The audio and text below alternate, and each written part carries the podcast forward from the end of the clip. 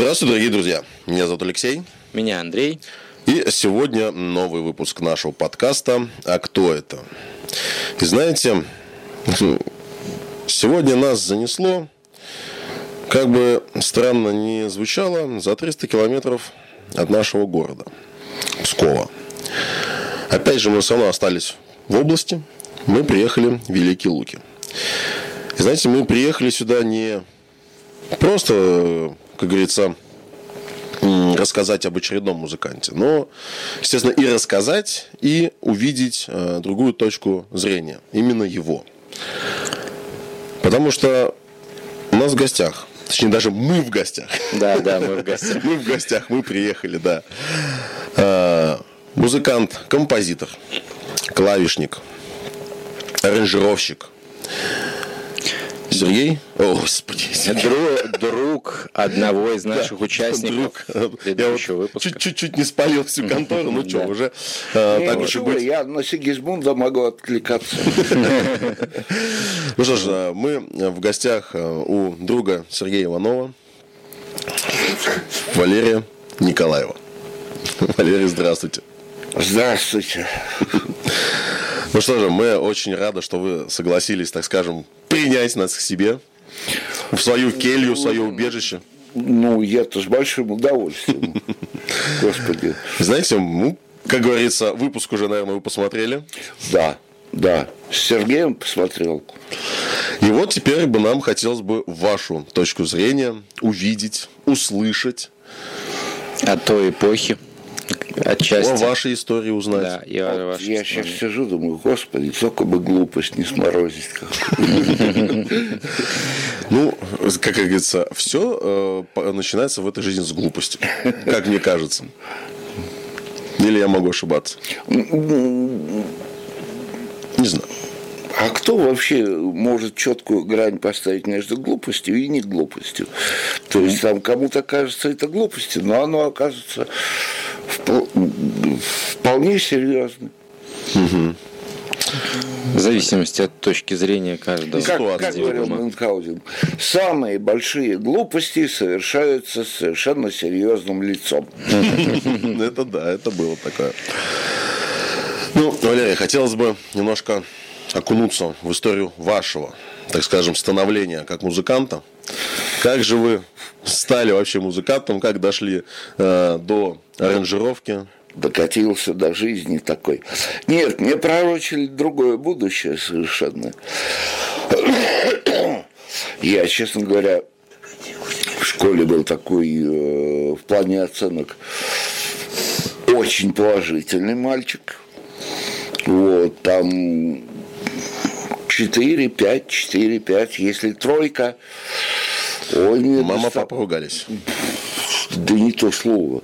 Господи, тем более мама сама педагог. Угу. Вот она математику преподавала. Вот. Но поведение ну, хромало. Ну, к музыке тянуло вот нас с братом, с молодец. Мы еще играть не умели. Вообще ни на чем. Мы просто имитировали. Маму с папой сажали на диванчик, делали такие из картона гитары, причем гриф был хоккейная клюшка. Угу. А играть-то не умели, мы э, струны нарисованы были, и мы языками. Вот. вот. А, ну, потом, ну, потом школьный ансамбль был, за что, конечно, и мне, и брату доставалось, потому что, ну, как мы родители, все свободное время ты должен давать учебе. Ансамбль это несерьезно, это как-то это отвлекает. Да ничего он не отвлекал, но... Он просто, наоборот, развивал. Но мы стали укушены музыкой. Вот.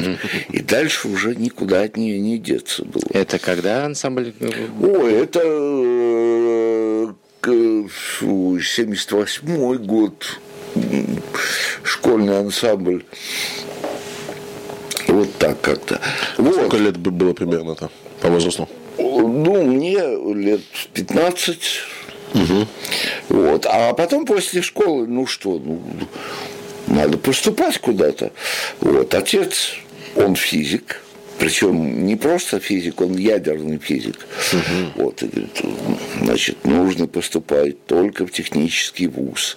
А у нас здесь филиал такого института был э, ЛИИШТ, Ленинградский институт инженеров железнодорожного транспорта.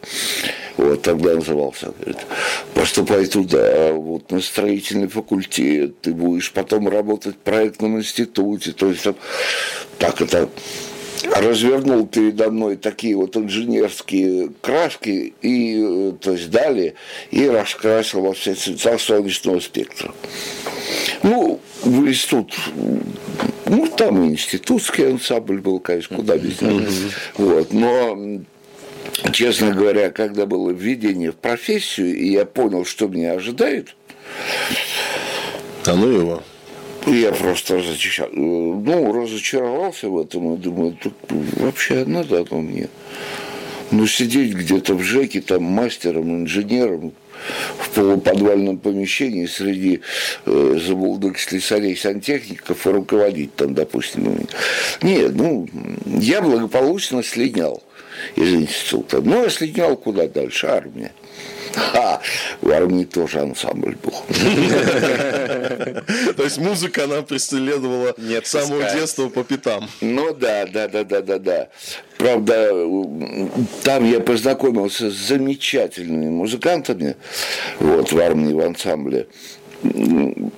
Первоначальный состав – их потом забрали все, э, всех в ансамбль песни и пляски Ленинградского округа. Потому что там, ну, минимум консерваторское образование было у людей.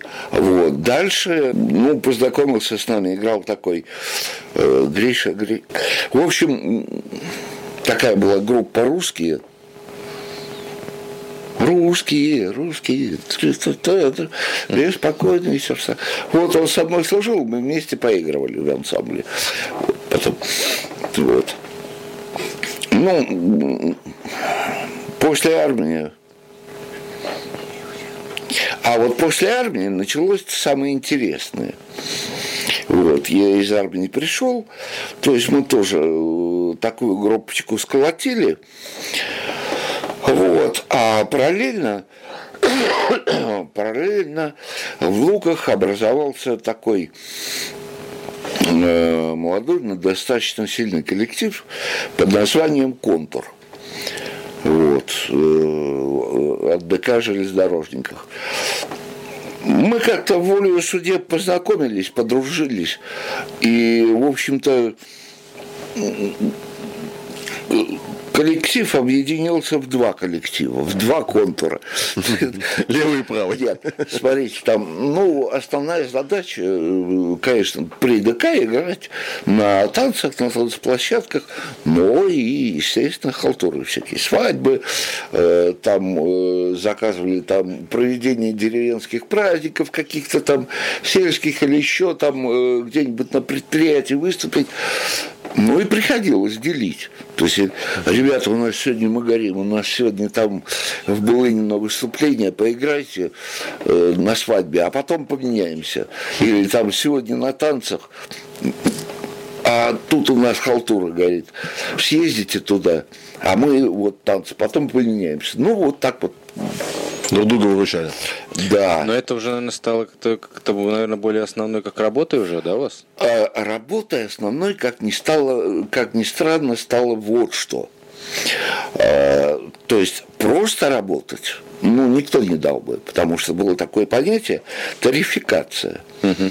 Собиралась комиссия из авторитетных, Членов. так сказать, музыкальных тузов и оценивали исполнение коллектива, назначали тарифную ставку. Вот.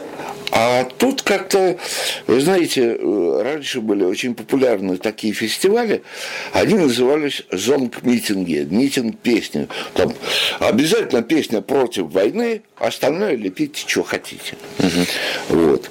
И вот тут так совпало, что наш э, вот этот зонг-митинг, первый, он совпал вместе с тарификацией. Просто объединили эти два мероприятия. Э, после того, как митинг закончился, этот зонт-митинг, все отпели, все отстрелялись. На следующий день к нам приходят, просто говорят, поздравляем, ребята, вы теперь, э, вы тарифицированы, вы имеете теперь имеете право к платной работе. То есть, в принципе, каждому присвоена ставка какая-то. Угу. Вот. На тот момент не помните, сколько было? Ой, сейчас бы вспомнить. Но, э, знаете, довольно-таки неплохо. Там такое, ну, типа вот инженеры получали столько. Угу. Там где-то чуть ли не 130, 140, не помню. Это было в Великих Луках, да? Это было в Великих Луках. Единственное, можно перебью чуть-чуть. А, вернемся. А, просто хотел немножко уточнить. Все-таки а, институт закончили? Образование не, не получили? Не, больше? не, не, не, не. Угу. Этот я не закончил. Не, не закончил, не, потому что думаю, ну... Это за... понятно, что на, нафиг. Просто, как говорится, еще такой вопрос хотелось бы уточнить по поводу музыкального образования. А, нет, тоже нету. Нет, э, ну как, я его пытался получить самостоятельно. Угу. Как самоучка. Ну да, ну не просто как самоучка. То есть, э, понимаете, когда там ну, научишься, грубо говоря, там, трем аккордам на гитаре, там, какие-то фишки на клавишах, а потом, э, ну, особенно вот при аранжировках, это палочка-выручалочка. А потом начинаешь понимать, что ха-ха-ха, а все-таки теорию музыки-то нифигово бы знать. Угу. Вот. Ну и там в библиотеках эти справочники, там и нотная грамота, и теория музыки. Даже, честно говоря, было время, когда я умудрялся читать с, ли, э, с листа и играть. Сейчас я забыл. Забыл совершенно, потому что я ориентируюсь исключительно на слух. Вот, на свой. Нет, ну, конечно, можно, но уже тяжело. С великим скрежетом. А если вот вспомнить момент так вот, э, когда э, первый раз взяли за инструмент? Сколько было? Какой а, это инструмент был? А за инструмент? Ну, э, ну, в школьном ансамбле, правда, я был барабанщиком. Угу. Вот. Потом бас-гитаристом. И то, и то, до того, как я стал бас-гитаристом, первые аккорды гитарные – показал мой приятель. Мы с ним учились вместе в художественной школе. Вот. Ему тоже показали. И вот тут он... Причем не просто так три блатных аккорда, ну, с баре, наверное. Ля, ре, ми. Вот. А тут сразу хоба, дом восходящего солнца, хоба, Битлз, и там The Sun из Эбби вот. Ну, и как так вот. Вот, так. Mm-hmm. То есть в большей степени изначально первый музыкальный инструмент, на котором начали играть, это барабаны, потом переключились, э, естественно, бас, но тянул в большей степени клавишам или все-таки к гитаре? Ну, э, я себя тогда, кроме как бас-гитариста, не видел. Uh-huh. Вот. А клавиши как-то вот оно я даже не помню, как оно само получилось. Вот так. Уже пришло и пришло. Пришло и пришло, думаю, вот интересно, а двумя ж руками еще как-то играют.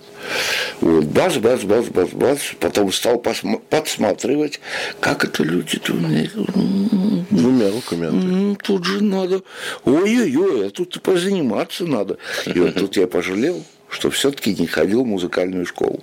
Но, тем не менее, я как-то так разрабатывал, разрабатывал, ну, нифига себе, а, а что-то получается. Mm. Вот. Ну и потом пошло-поехало.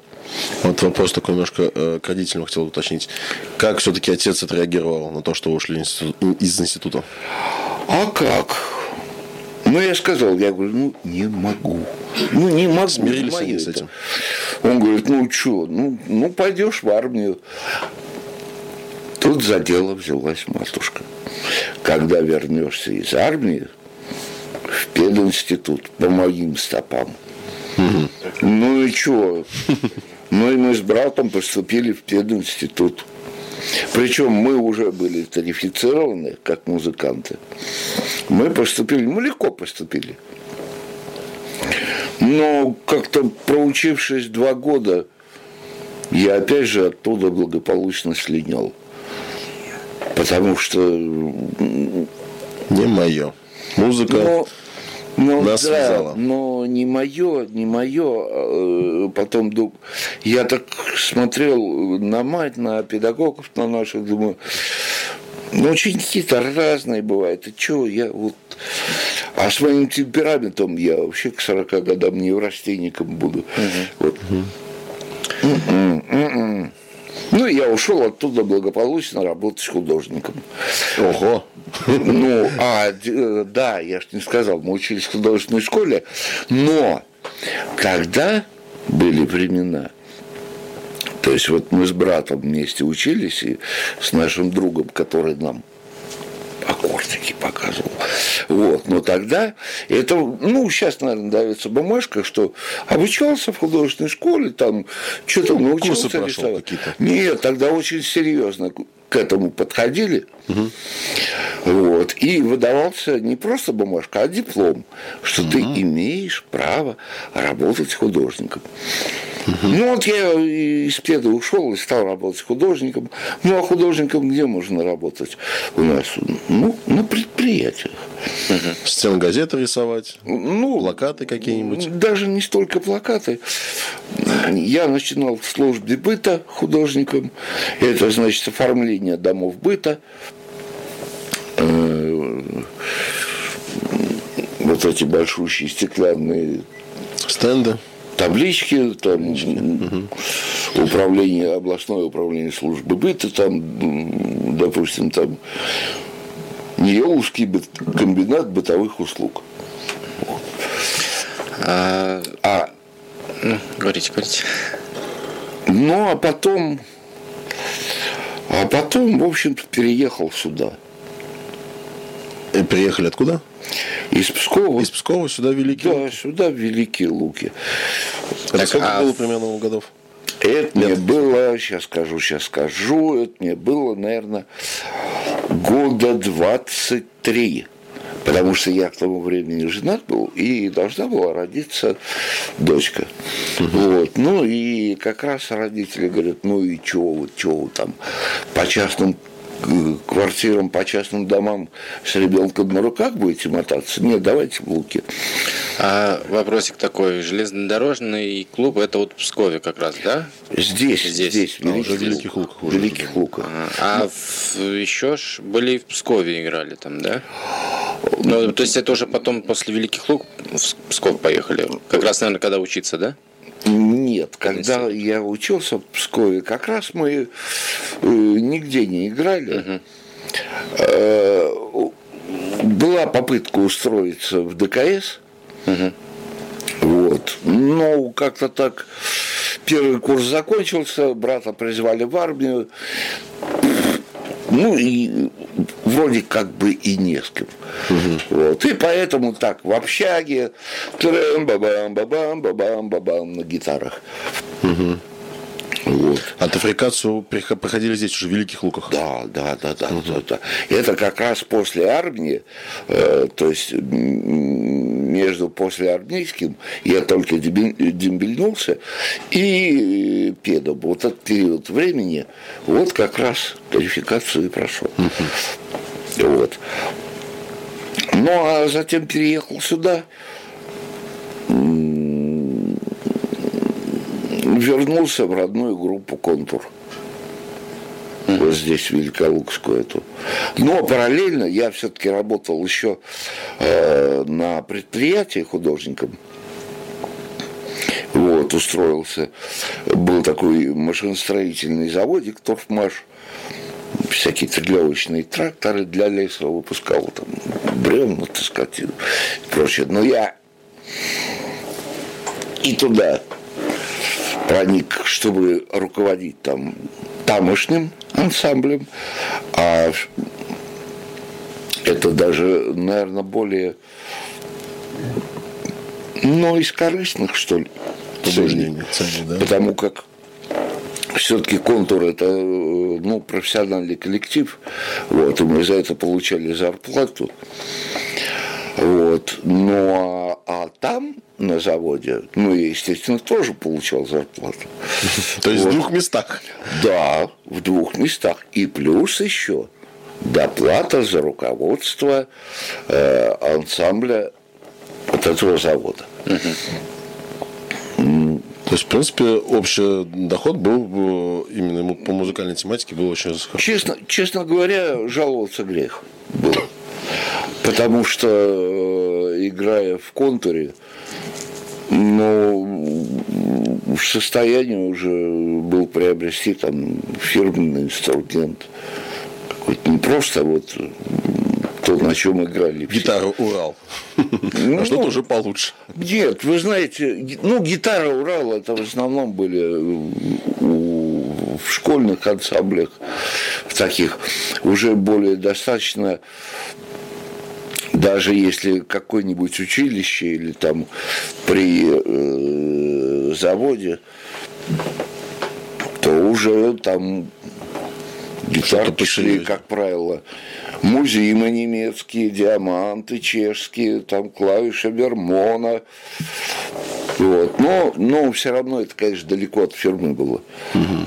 Вот. А, но тем не менее. А как дальше развивалось творчество? Какие коллективы еще были? А вообще как, какая обстановка была вот, в вашу молодость в Великих Лугах с музыкальными коллективами и вообще? А вообще обалденная. Обалденная. Расскажите, что именно такое? Вот, а, получается, контур был коллектив, да? Да. Что еще было? был коллектив э, Вечный двигатель. Угу. Э, был коллектив ДК Парка. И был коллектив. А, был коллектив еще ДК Ленина. И был коллектив клуба строителей. То есть вот столько было танцплощадок. Да, но смотрите, парадокс какой. Вот интересно, я тут как недавно вспоминал, вообще это ж э, любой дом культуры, он не сам по себе существует, он относится официально к кому-то или к чему-то. То есть, допустим, вот наш ДК железнодорожников относился к Октябрьской железной дороге, финансирование все шло оттуда – ДК Ленина относился, такой был да он и сейчас есть крупный завод, локомотиво-ремонтный завод. Все финансирование шло оттуда. Вот. Э, вечный двигатель ДК Ленинского комсомола – это Великолукский радиозавод. То есть тоже финансирование шло не слабое. Ну и э, клуб строителей, к, там, к стройтрестам. То есть снабжение было такое, что э, весь аппарат тогда, ну, в основном он демократовский, конечно, был. БИК, венгерский, Тесла, там, Вермона немецкая, в первую очередь распределялся между этими ДК. Вот. И, естественно, все тарифицированы были. Но я сейчас вспомнил одну интересную штучку. Но как ни парадоксально, каждый год э, проходил фестиваль самодеятельности. Э, по-моему, Великолукские зори он назывался. Вот. Это была самая большая хохма. Э, фестиваль самодеятельности – победители ехали, опять же, на Псковский фестиваль самодеятельности «Псковская весна». Вот. Э, то есть все коллективы там заводов, техникумов, школ должны были отстреляться, все ансамбли. Но мы практически тоже относились там, к какому-то предприятию. Поэтому нам приходилось выступать, то есть практически вот сколько там, пять профессиональных коллективов выступали на смотре самодеятельности. Ну, надо ли говорить, кто потом ехал в Псков на Псковскую весну, а на Псковской весне та же самая история была с известной группой Кром, с Экспром, там, там Так что вот. Ну и, собственно, как вот э, контуром, э, в контуре проиграл я довольно долго, очень. Недавно мы встречались с ребятами, 30 лет не виделись, наверное. 30 лет не виделись, и тут один из музыкантов вот живет сейчас э, в Лос-Анджелесе, вот, приехал сюда и говорит, так, ребята, я собираю всех, кто остался, всех, вот. А до этого, ну, и так как-то раз в пять лет устраивался такой, ну, фестиваль, не фестиваль, ну, там, мы уже шутя говорили, очередные 300 лет контуру. То есть собирались все великолукские музыканты, э, вот каждый осматривался на сцене, ну, интересно было. Потом как-то это затихло. Вот, и вот э, осенью нас всех собрали, наконец-то. Угу. Ну, с большим удовольствием. После так, того коллектива как дальше обстояли дела? А дальше, дальше, дальше было интересно. Дальше приезжает как-то брат. А брат тогда, э, он вернулся из армии и восстановился в Пире. Вот. Хотя потом тоже благополучно слинял оттуда, так и не закончив. И он приезжает как-то мы сидим на нашей репетиционной точке в контуре, брат начинает свои песни показывать, и мы что-то так пум пум пум пум пум пум пум Немножко приняли на грудь. И он говорит, слушай, а что вообще здесь торчишь? Давай в Псков. Такие проекты будем заворачивать. Ну, а я шальной человек. Поехали. На подъем. Вот. Ну, Причем я уже развелся к тому времени. Ну, чего? Псков так Псков. Причем как-то я не задумывался, где я буду работать, что, что я буду делать. Просто бабах, бабах, контейнер заказали, и я переехал. Угу. Я переехал, тут же как-то так повезло, что тут же устроился на работу. Где работали? А, тоже художником, оформителем э, городское строительное управление номер один. Угу. Вот, это э, на Белинского. Угу. Вот. Ну и там выдали ведомственную комнату в коммуналке. Прекрасно. Что не работать-то? Ну да. Но музыкальный червяк, опять же, перевесил. Угу. Вот, в один прекрасный момент, а мы уже тогда как-то что-то делали, готовили программу, думаем, где осесть. И вот репетиционную точку нашли в Ниелово, угу. вот, у Вадика. Ну, ну так оттуда по районам все-таки э, Ниелово считался районный. ДК. ДК, да. Ну, по районам поездили. Вот. А затем случилась такая вещь. Э, у группы Кром был праздник, 15-летие Крома. Вот. И как приходит Вадим и говорит, слушайте, ребята, есть такая идея, то есть есть возможность выступить на 15-летие Кром. Ну, если хорошо это покатит, это ну, и рост дальнейший. И все. Вот. И мы выступили.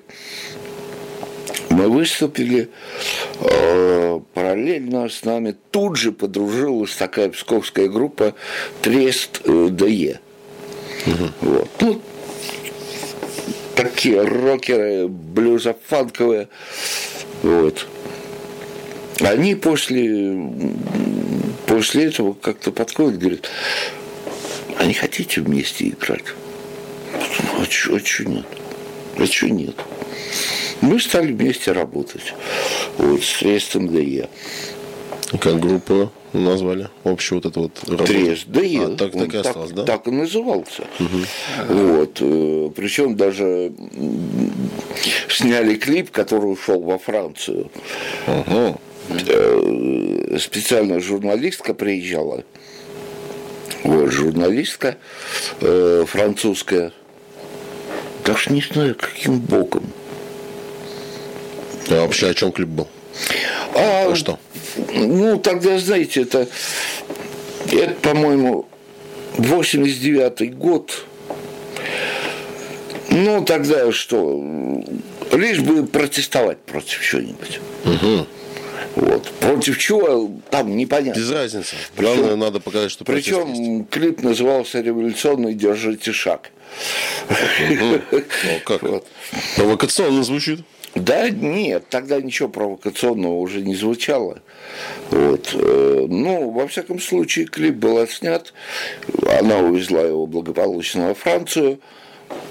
И куда дальнейшая судьба этого клипа неизвестна. Нет, ну после этого нас никто не вспомнил. Значит, что-то там провокационное было. Нет, нет, ну там, знаете, ну что, ну Советский Союз, ну там бас-гитарист там в какой-то военной форме бегает, я тут в капитанской фуражке. В общем, дурдом полнейший.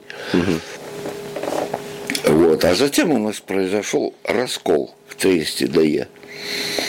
И в музыкальном коллективе или именно в самом тресте? Именно в музыкальном коллективе с музыкантами. То есть как-то Натянуто стали отношения. натянутые. Мы хотели играть одно, а гитарист э, с э, вокалисткой хотели навязывать э, свою идею. То есть как-то вот пошли расхождения, и мы говорим, слушайте, ребят, ну все. Не собираться. Когда в, в товарищах согласия нет, то вось будет и ныне там. Ну и, ну нет, без обид, разошлись, все нормально. То есть, э, кто, бас-гитарист с нами ушел. Да, с нами э, такой э, Эдик Колодкин. Он шикарнейший бас-гитарист, он сейчас работает в магазине музыкант.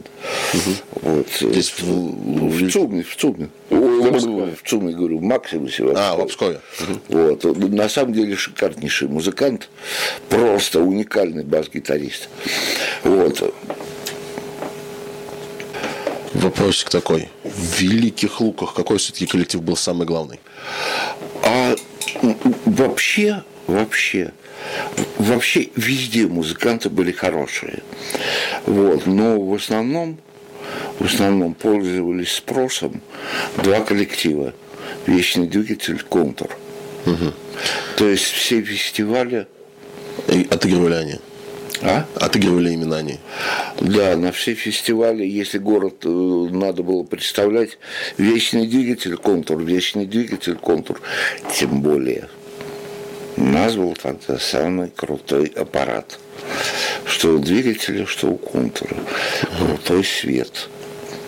Вот, и когда мы объединялись вот этим, э, ну, достаточно сказать, каждый год ездили в Нарву на фестиваль. А э, это он был всесоюзный рок-фестиваль тогда. Ну, это то, что сейчас вот нашествие. Оно Мгм, ничего себе. то есть, да, весь питерский рок-клуб, Свердловская рок-лаборатория, московский, э, там, то есть рокеры со всей страны, причем известные. Вот, они только тогда начинали э, становиться известными. Там, ДДТ, Наутилус, Кино, э, Группа Ноль, там, м, То есть все они вот так вот там тусили. Тоже приезжали. Да, да, и самое, самое интересное, тогда, тогда же они, вот тоже они, у, у них становление в известности было. Никаких понтов, в одной гостинице. Вот, но самое смешное, что мы выставляли с вечным двигателем два наших аппарата, и весь фестиваль проходил на вот этом двойном э, аппарате.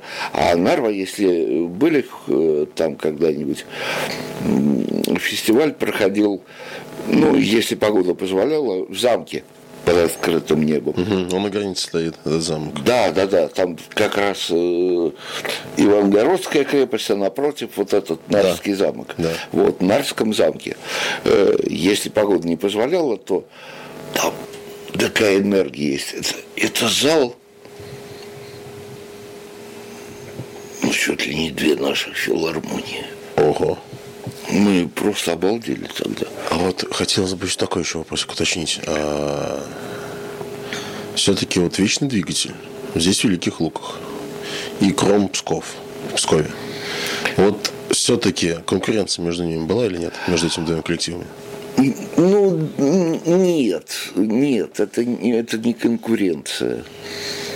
Это не конкуренция. У нас, честно говоря, вот э, да не было никогда среди ансамблей конкуренции у нас. Угу потому что все э, друг с другом дружили, все друг друга иногда замещали. Ну, вот. То есть помогали, то есть как дружно жили. Конечно, конечно. Ну и, господи, э, вечный двигатель дружил с Кромом, музыканты Крома дружили с двигателем. Ну, это самое главное, потому вот. что а, главное, так скажем, немножко... А э, одеяло на себя тянуть... Ну, ну смысла не было. Просто. Конечно, не все, было. Все жили в одной области. Конечно. Все, как говорится, были завязаны с друг другом в той или иной мере. Да, да, да. Угу. У меня есть такой вопросик. Э, э, вы говорили, что приехали в Псков, познакомились с Вадимом Котовым, с моим отцом, Царство Небесное. Э, поскольку я не все знаю про него. Может быть, сможете рассказать, как вы начинали работу именно, вот э, что играли, где играли, какой коллектив был? Ну, вкратце хотя бы. А, так, я уже не помню, кто нас, кто нас сосватал Ниелова.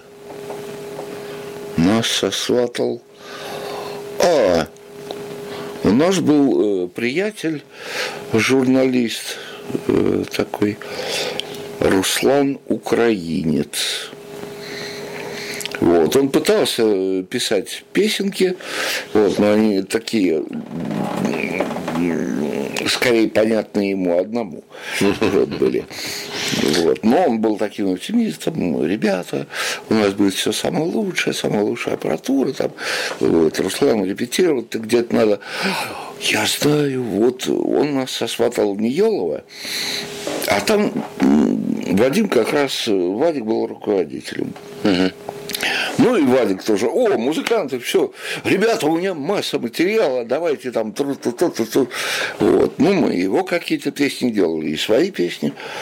Ну, так мы, конечно, сильно долго не проработали.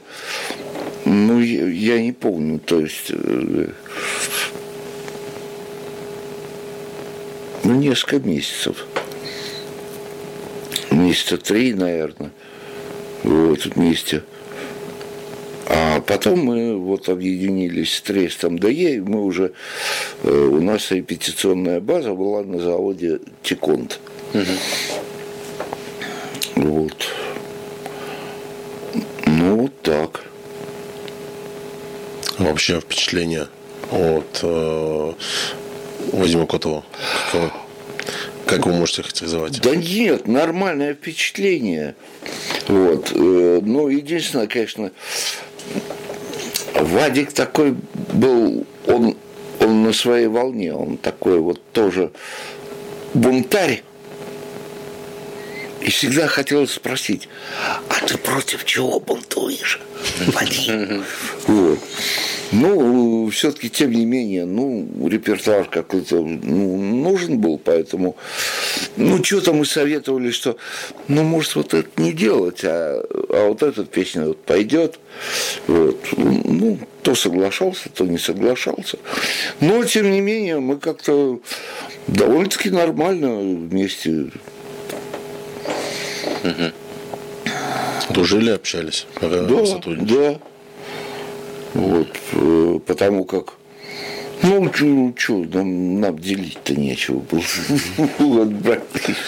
А вопрос такой. А, в советское время, да, вот эти вот, а, получается, 80-е года, да, 70-е, угу. сюда Великие Луки. Какие коллективы музыкальные вообще приезжали? Ой, приезжало много. Приезжало много.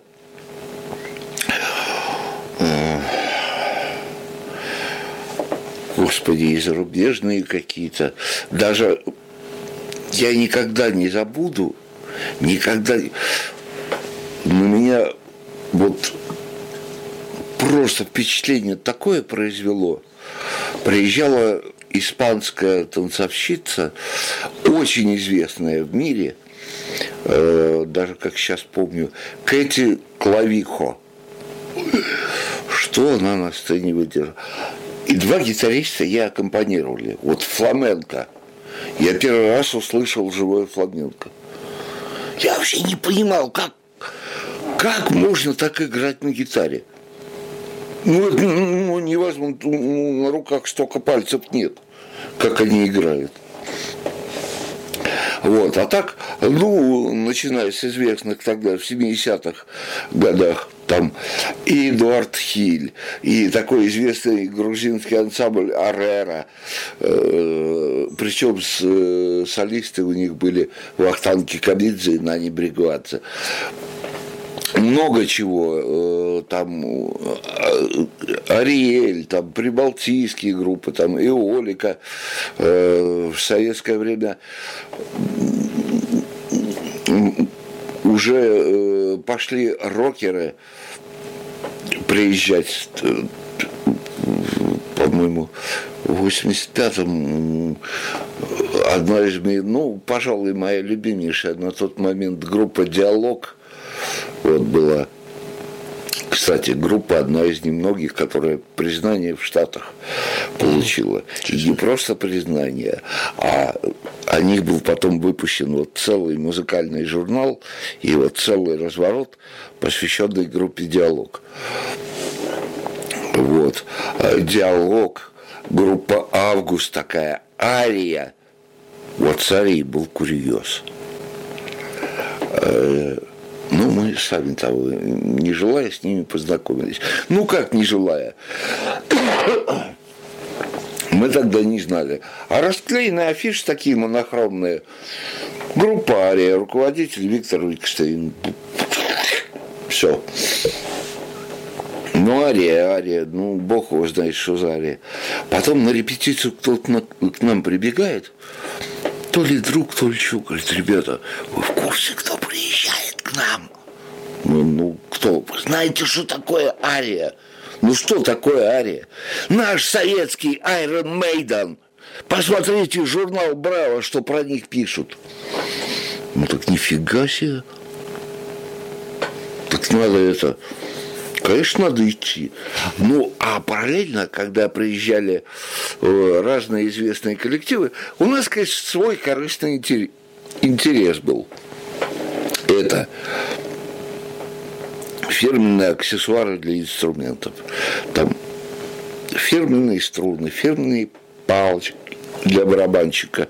Вот. Ну, а, ну, а где достать? Конечно, известным коллективам они доставались гораздо просто легче. Так. Почти просто так, да? Ну, не просто так. Нет, тогда дело в том, что тогда время-то какое было. То есть но не было практически музыкальных магазинов, таких, где можно было там фирму купить. Все это поставлялось контрабандой.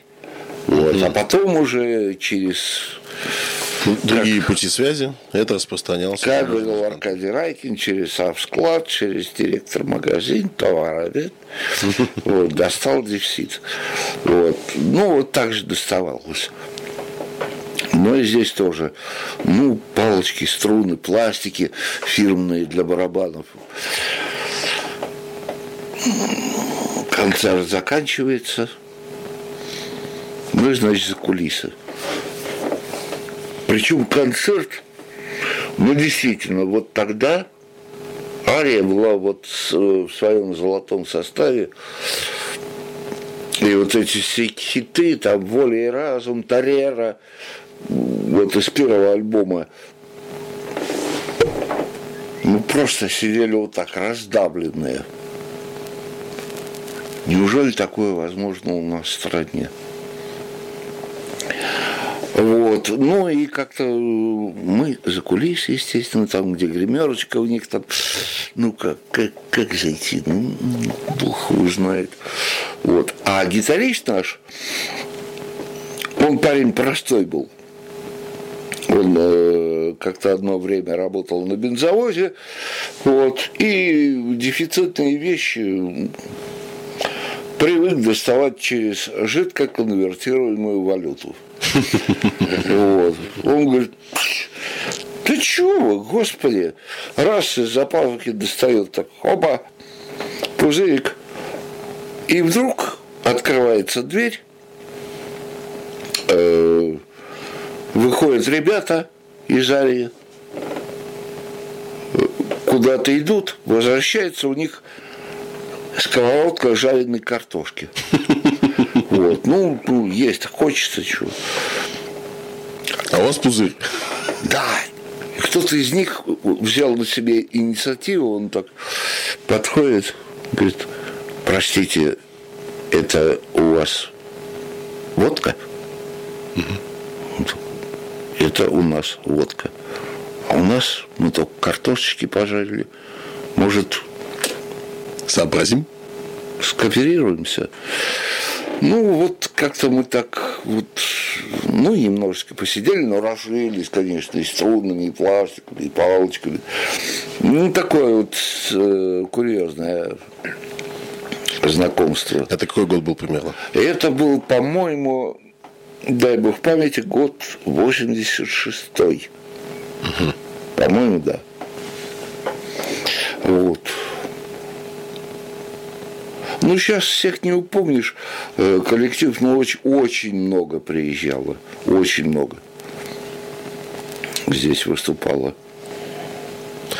А вообще, так скажем, сами чем вдохновлялись? А Кого вот, слушали? Слушали? А, нет, мы вот, ну, нас можно было называть тогда диссидентами, но мы слушали исключительно ферму. Причем вот нам с братом повезло в этом плане. Ну, сейчас, знаете, сейчас очень многие э, лукавят, когда говорят, ой, как, как, как, как запрещали там э, Битлз в Советском Союзе, там, пятое, десятое, там, вплоть до того, пластинки на костях, вот эти на рентгеновских снимках. На рентгеновских снимках э, нарезали эти пластинки те, у которых не было денег, чтобы сходить в магазин «Мелодия», купить миньончик там за рубль 25. А, кстати, в «Мелодии» в свободном доступе продавались такие уже большие альбомы. Элтон Джон, Стиви Уандер, магазин «Мелодия». Э, появилась, мы очень быстро расхватали Абба, Бонни М лицензионный был выпущен фирмы «Мелодия». А что касаемо вот остальных, то были маленькие пластиночки – вот такие они были. То ли рубль 20 стоили. Ну, там одна-две песни были записаны. Ну, да, две песенки на одной стороне, угу. две на другой. Вот. И там, значит, э, написано было так. Даже Леннон П. Маккартни вчера исполняет вокально-инструментальный ансамбль Великобритания. Ну, все это знали, кто это исполняет. Ну, и, боже мой. Вот. Но нам повезло в каком плане? Во-первых,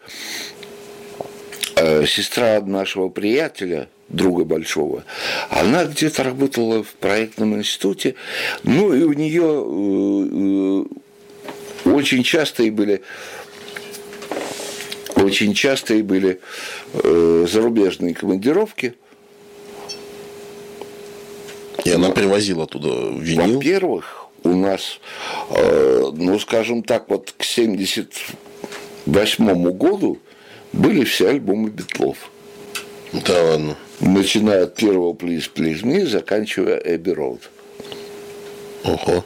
Хотя вообще считается Let It Be последний альбом, но он выпущен последним. Записан был Эбби Роуд, конечно. У нас было это все. Вот, мало того, э, наш отец, ну, без ложной скромности, что там говорить, он работал на радиозаводе в конструкторском бюро, где разрабатывались вот известные великолукские магнитофоны «Соната». Он был как раз разработчиком э, основных деталей лентопротяжный механизм. Угу. То есть это магнитофонная головка, вот эти вот э, пасеки с, угу. да, с движками, то есть все, что отвечало за механику и звук. Вот, потому что ну, все равно головка встраивалась в лентопротяг. Угу. Так вот, э, самые новинки фирменной музыки закупал радиозавод. Для чего? Чтобы на тех же э, Дона Саммер, Абба там и прочее, по ним отстраивались голов, головки наших сонат. Да, да, вот как ни странно. Поэтому э, доходило вообще до парадоксального. Ну, помимо всего прочего, вот э, то, что было практически у всех, там э, переписывали друг у друга, ну, а Бабонием, это понятно. У нас уже и Криденс был, и Назарет был, Пинк Флойд был, вот Дона Саммер – от чего мы вообще ошалели. А с Пинк Флойдом вообще была хохма. Кстати, если вот порыскать, там, ну, сейчас коробками заставлено, эти ленты магнитофонные можно найти. А э, с Пинк Флойдом вообще хохма получилось. В 1979 году Пинк выпускает свой знаменитый альбом «Стена», в 80-м мы его слушаем на магнитофоне соната 308. Кстати, магнитофон до сих пор вот в той комнате хранится, отец э, собранный собственноручно отцом. И он до сих пор работает. Как про них шутили. Соната уникальный магнитофон. Он работает как до падения, так и после падения. Надежно, то есть было да, да, да, да, да, да. Вот, поэтому, естественно, конечно, у нас недостатков музыки не было, и мы вот на это опирались. А, а Битлов, я помню, мы даже, я, наверное, году в 69-м я еще был а сколько, ну, как раз перед, перед школой. Я уже э, слышал Битлов, э, потому что были такие пластинки, назывались «Музыкальный калейдоскоп». То есть там, ну, вот... Э, сборники своего рода, нет? Да, сборники, в основном там демократы, но и... Вот, и впервые я услышал «Облада, облада», вот Бетловская. Ну, вот. ну вот, собственно, это и сформировало как-то такое вот вкусовое предпочтение, так скажем. Наверное. Да, да, да. Ну, плюс классик. Угу. Не знаю, вот э, некоторых, у некоторых было отвращение к классике, я любил. Как-то вот этот симбиоз. Ну, это же здорово. Здорово. А вопрос, а сами свои песни, так скажем, сочиняли или больше даже играли? Нет, сочинял. Почему? Э, сочинял, но в основном инструментальную музыку, потому что ну вот с братом у нас коллектив был «Бриллиантовый дождь». Угу. Там как-то мы вот с совместными усилиями и тексты, и музыка. Ну, а я вот как сам по себе, я знаю, что я не рифмовед. Угу. То есть не поэт. Нет, ну я могу рифмовать, там, скажем, кровь, морковь, любовь волнует кровь. Угу. Но я при ну, этом, на этом все. Я при этом не буду писать текстов. Угу. Вот. Они рождаются иногда. Очень-очень редко, крайне редко. Но в большей степени вас затягивало в момент именно написания самой музыки, компози... как, как композитор. Да, да. Но дело в том, что э, у меня масса друзей, например, которые пишут очень хорошую музыку, шикарный текст, шикарная музыка, вот просто вот мелодисты такие. Как ну, воплотить, не хватает. Как воплотить это все? Но мы до сих пор вот так э, работаем такой.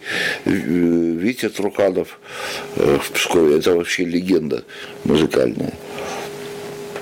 Вот, я ему очень много аранжировок сделал. Доходило до того, что он просто прилетел и говорит, слушай, вот тебе исходник, угу. делай с ним, что хочешь. А как вообще дошли до создания аранжировок? А Бог его знает как-то оно...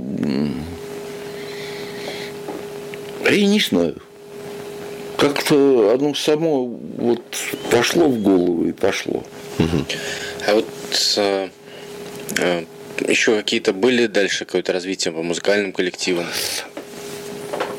Сапскова, когда вот развалились, разошлись во мнениях? Ну вот была группа «Бриллиантовый дождь». А потом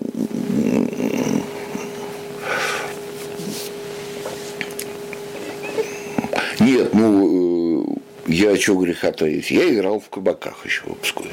Mm-hmm. То есть практически, ну,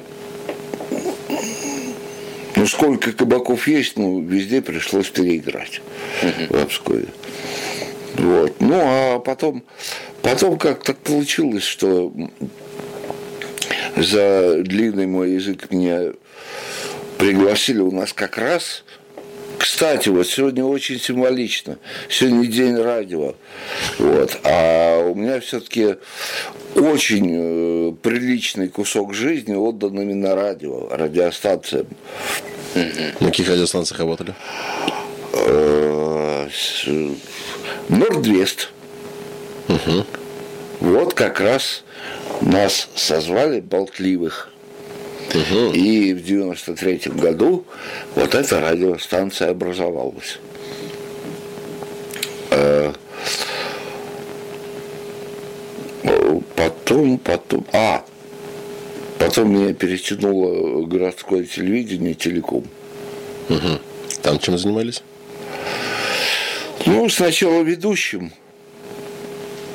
Ведущим, э, там передачи какие-то вел, вот. А затем, думаю, говорю, слушай, а ты же музыкант еще. А слабо, допустим, к рекламному ролику музыку написать? Думаю, а попробую. И пошла, поехала с аранжировками как-то. Угу. То есть вот откуда пошла вот эта тяга с телевидения? Э, ну, собственно, да, ноги оттуда растут. Угу. Ну, а затем как-то мне стала интересна студийная работа. Угу. Вот просто интересно. Мне вот... Хлеба не корми, но дай посидеть по Мне это засосало настолько, угу. что я уже э, пытался открещиваться. Думаю, господи, как можно меньше эфиров на сегодня. Угу. Вот скорее передачу отбомбить. И сесть за. И туда, за свое любимое дело. Хотя, честно говоря, вот э, тоже э, благодарен судьбе, вот э, телеком просто свел э, с людьми, э, с которыми я, например, даже ну и представить себе не мог, что, что я познакомлюсь с ними. Угу. Сколько лет вообще на телекоме отработали? А, вообще, в, в общей сложности Господи, лет 10. 10 лет. Это получается с 90 какого года? Если в 93 это, вас э, позвали на Нордвест, на Нордвесте да, это вы года с 94 вот. Потом у меня был перерыв, даже не столько перерыв, сколько э, перетянули у нас открылась шикарная студия в 2001 году. Велком Рекордс. Угу. Это по тем понятиям было. Ну и, и оказался там. Вот, в качестве тоже и аранжировщика, и, там, и звукоизвлекателя. Ну, потом волей случая, волей судьбы, вернее, студия приказала долго жить, угу. ну, по независящим от нас причинам. Хотя вот тоже э, ну, просто с сильнющими музыкантами Пришлось Поработать, познакомиться. Ну, не поработать, а познакомиться. Не познакомиться. Угу. Достаточно сказать, Николай Носков, а он там приезжал каждые две недели, просто потусоваться. Угу. Это именно тот Носков. Именно... Вот она свела Весна, да, да, да, именно паранойя. тот Носков. Ого. Вот. Ну и достаточно много различных других приезжало артистов. Вот, то есть как-то и с Галанином пришлось познакомиться, то есть посчастливилось. Работать. Да, а, а вот работая на телекоме, вот тут курьез получился, но благодаря этому курьезу э, я познакомился, я говорю, с таким человеком, что у меня никогда в мыслях не было – что я буду жать ему руку и разговаривать с ним по душам. Была такая программа «Кают-компания». Угу. Ну, такая, ну, викторина, морская викторина, скажем так. Я как, как подавать, тут тоже в капиталской фуражке такой, Мариман.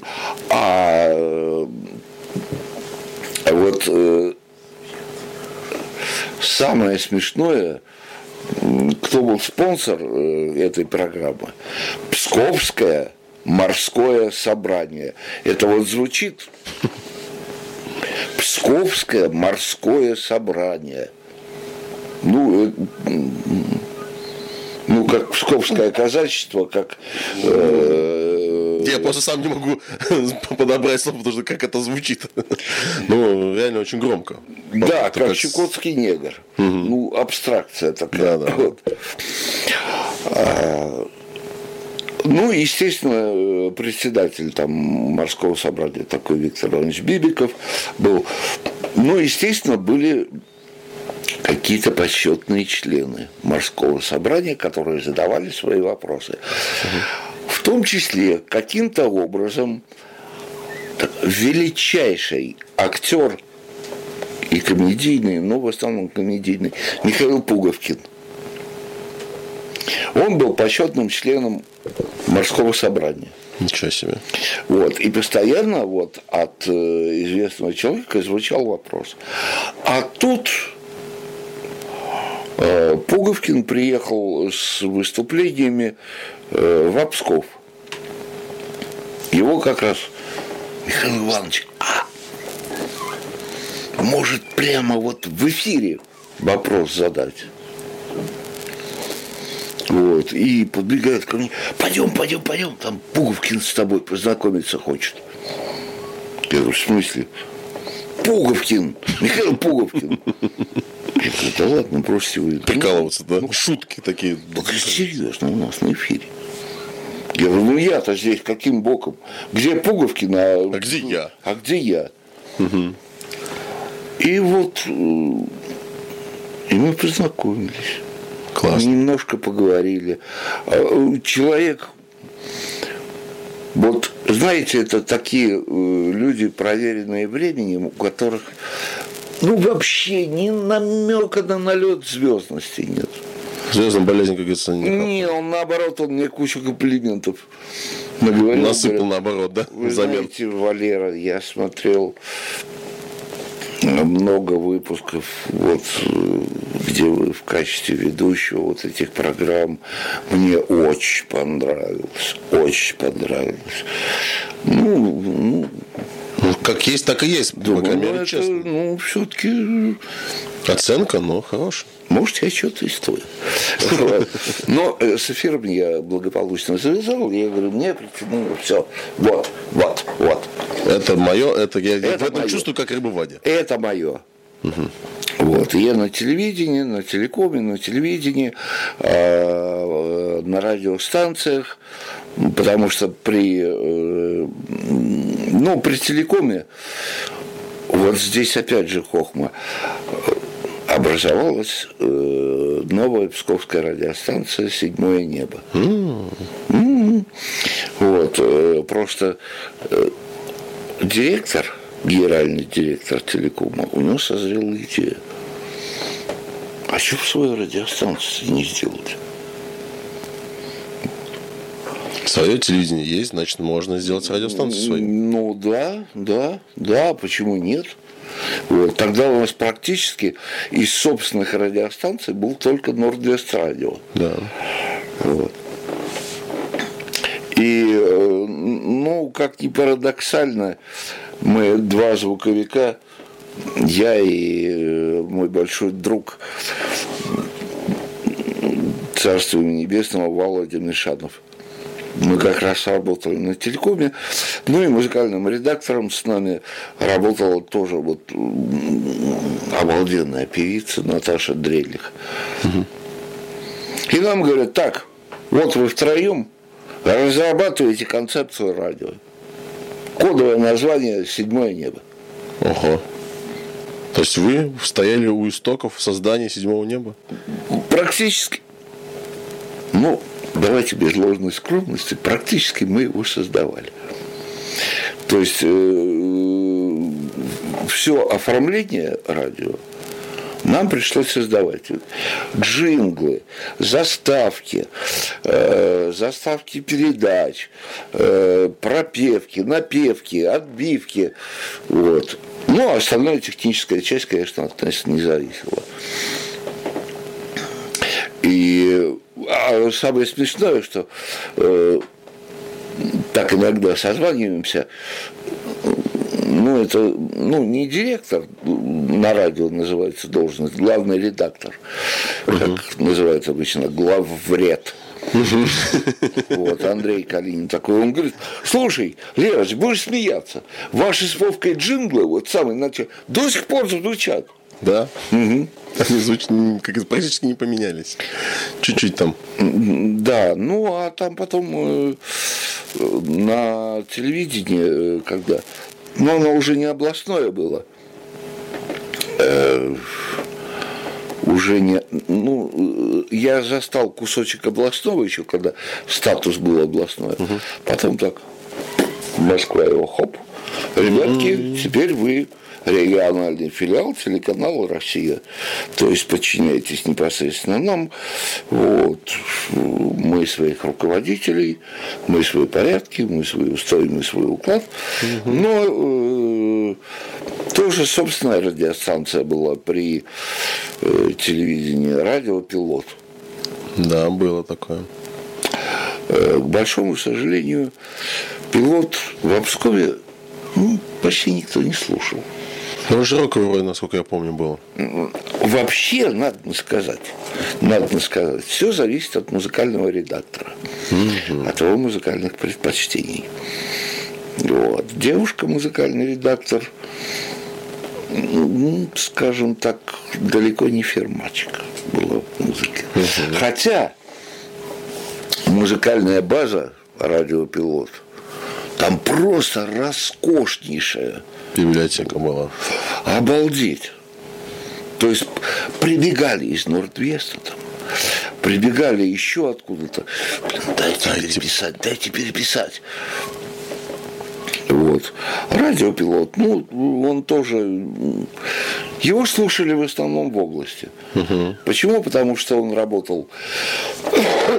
Передатчики были очень дешевые для него, УКВ. Вот, и в то время, когда все радиостанции там Европа Плюс, Нордвест там и прочее звучали, э, э, Звучали на FM? э, да, на FM, причем в стереодиапазоне, у кого не позволял стереодиапазон, ну, Естественно. Зато его ловили в области. Да.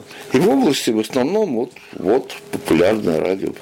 Ну и практически дохода-то с этого не было, потому что на радио весь доход откуда идут? Из рекламы. Со спонсоров, с рекламы. Да. Ну, там как-то вот, вот он на балансе телевидения просуществовал и к сожалению, проект закрыли ну, из-за неуспешности.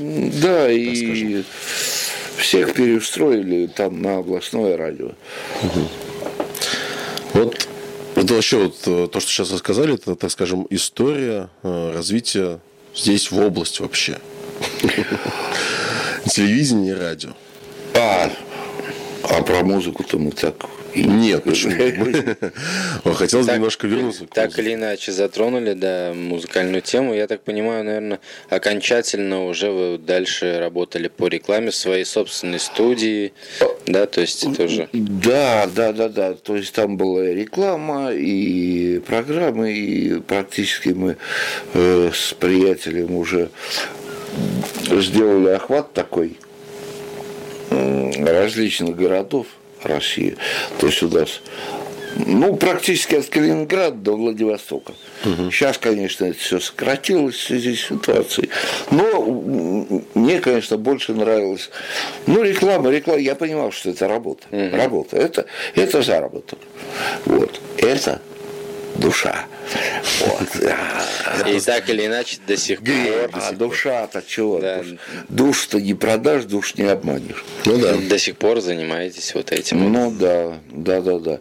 Вот. И но это все равно, что, знаете, там 70-е годы на танцах ты играешь там в обязаловке, угу. песни отечественных советских композиторов. Угу. И потом Ферму. Оба! И вот тут началось. Вот здесь пошла, понесла да, душа в рай, как говорится. Да, да. Кстати, многие лукавят, что э, душили, душили, музыкантов не давали играть. Врут. Нагло и безбожно. Ну, нельзя сказать, что нагло и безбожно. На самом деле, на самом деле э, ситуация была такая. То есть э, 70% э, от репертуара ты должен исполнять отечественные песни, угу. песни отечественных композиторов. Но это преимущество, конечно, советских композиторов. 30% что хочешь.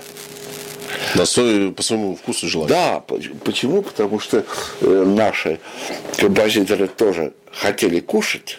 Угу. Вот. А даже тогда существовал закон об авторских прав... правах? Да. Угу. Он не касался, они с нами не связывались.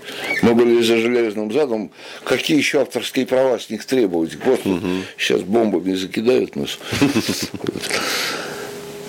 Вот, поэтому ну, мы постоянно заполняли так называемые аэропортички. Угу. Вот, а администрация там, Дома культуры, при котором мы работали, uh вот, оно отчисляло, конечно, вот отчисления uh в авторские права шли.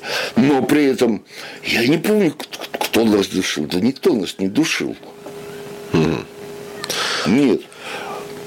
Лукавят групп. Ну, извините меня, в 82 году с официального согласия КГБ СССР и Юрия Владимировича Андропова был открыт Ленинградский рок-клуб. Это, конечно, да. Э, ну,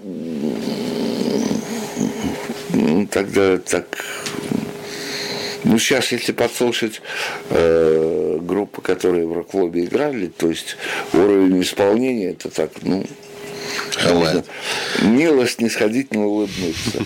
Дальше, конечно. Хотел как раз вот спросить, а, все-таки а, вы со своей точки зрения, вообще, насколько сильно поменялась а, музыкальная индустрия вот в советское время, вот в время вот 91 года развала Советского Союза и вот нынешний. То есть вообще как вот ваш взгляд на вот все вот эти вот э, изменения? Понимаете, какая штука?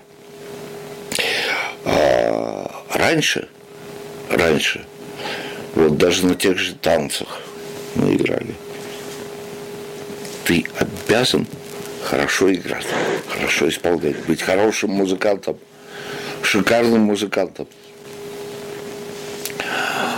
Дальше, когда э, пошла э, волна перестроечная, пошло это бунтарство, пятое, десятое, мы протестуем, бог знает против чего.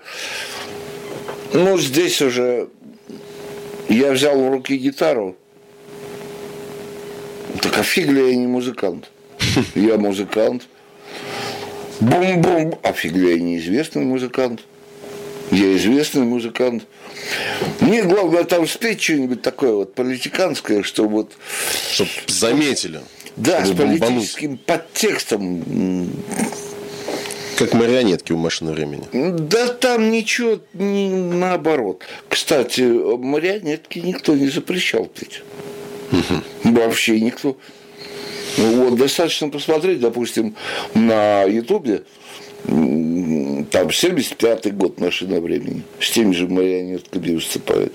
Угу. Да и нам никто не запрещал. Угу. Вот, так что это, знаете, какие-то выдумки, что кто-то выдумал, что эта песня специально написана как пародия на какой-то съезд КПСС. Ну, знаете, начнем с того, что Макаревич-то парень непростой был. Угу. Вот, потому что у него достаточно такие ну, известный папа был. Вот. И он четко понимал, что если он что-то где-нибудь. Да, что-то крамольное споет, то папе не поздоровится. Вот. А во-вторых, когда Макаревич женился, его тестем был такой политический обозреватель Игорь Фисуненко. Программа «Международная панорама» там и прочее. Вот. А что такое политический обозреватель?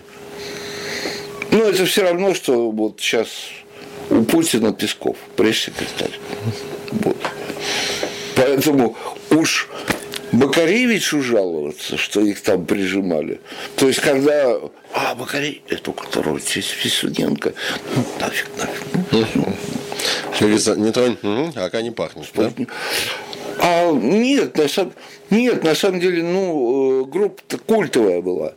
Группа культовая, ну, там же не, там не было никакой откровенной антисоветчины.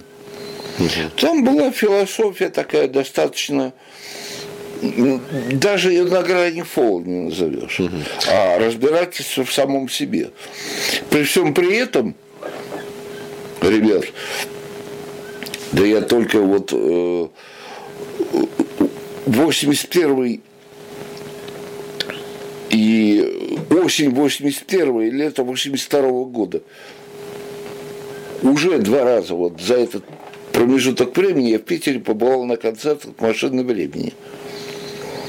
Вот, то есть там буквально полгода не прошло. Два раза приехать и выступать не где-нибудь, а во дворце спорта юбилейный, Ого, вот это да. Поэтому, да нет, там прижимок-то и не было никаких. То есть, так скажем, э, это придумывалось для тех, кто хотели, как говорится, докопаться, как-то, может быть... Э... Да не докопаться. Наверное, это, вот... это, знаете, э... господи, вот я молодец, старею. Забыл как по-другому слово это, раскрутка, популяризация, модное это слово. Однако. Ну, э, грубо говоря, человек вдруг так постепенно перестает пользоваться популярностью. Угу. Начинает так. Идти на спад популярности. Да, да, да, да, да.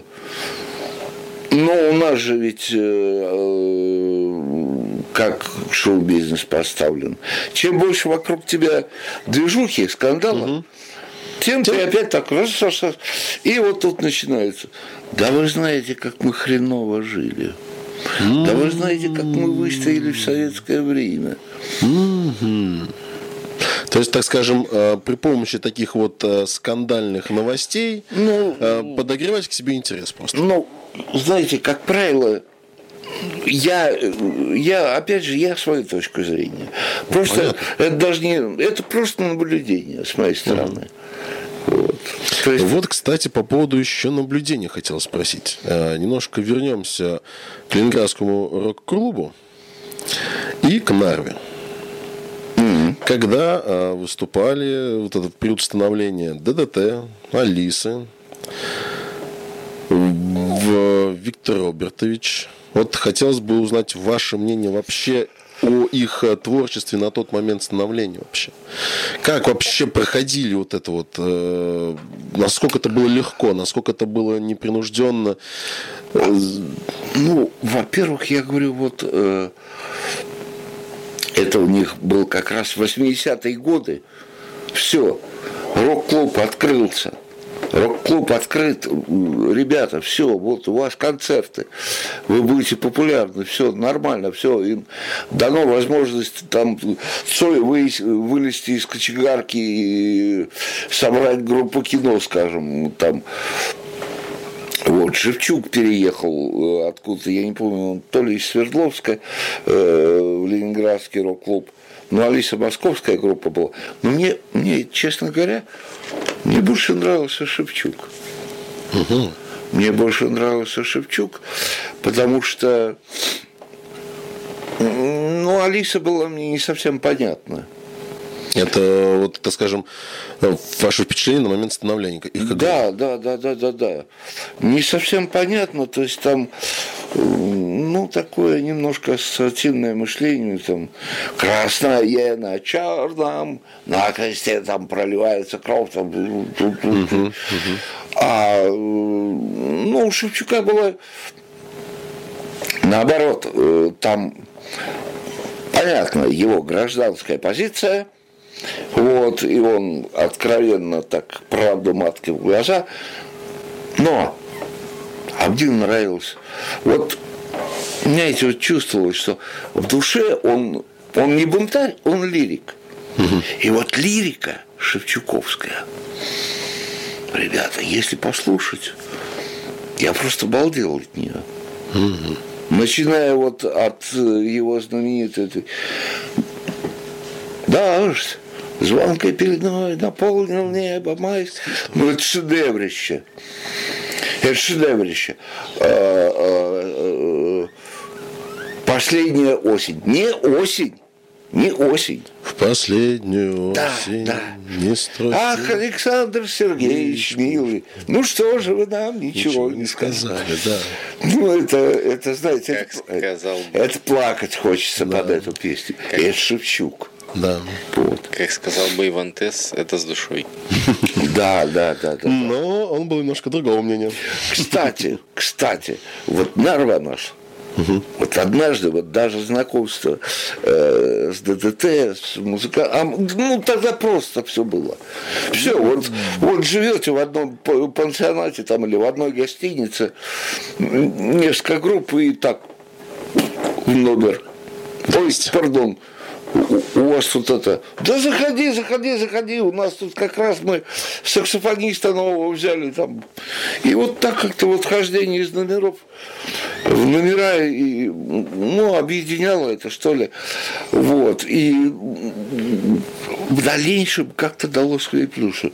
Я однажды приезжаю сюда в отпуск, я уже работал в Обскове, приезжаю в отпуск, вот, э, захожу в родной ДК железнодорожников, вот, встречаю э, нашего, у нас тогда в контуре, ну, как было, два руководителя.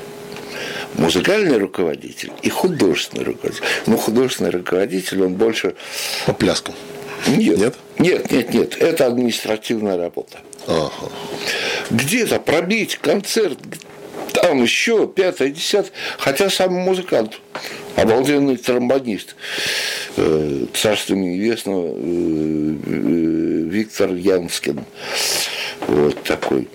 И причем он талантливый организатор был. Вот. Я приезжаю в отпуск, а как раз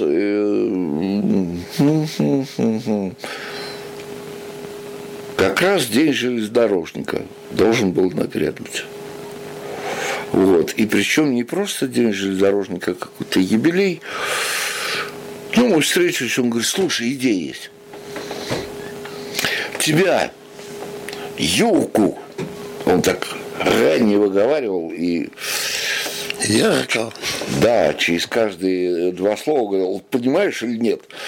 Э, даже ему делали, помнится, на юбилей э, такой большой плакат с надписью 60 каких-то лет, понимаешь или нет? Классно. И вот э, он говорит, слушай, вот э, день железнодорожника, понимаешь или нет, вот давай возьмем Юрку, еще музыкантов, вот, и все-таки Сыграем что-нибудь. Выступим. Ну, выступим, выступим. Вот, в Питере. Ну, в Питере хорошо. А творческий коллектив там такой порядочный собрался, кроме нашей э, группы. Э, Вплоть до того, что там всему коллективу был персональный вагон выделен. Ого. Железнодорожный.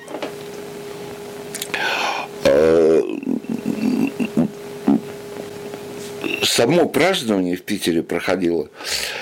Дворец культуры железнодорожников. Это, как сейчас помню, это так, параллельно Лиговке, улица Тамбовская. И там такой вот дворец графини Паниной.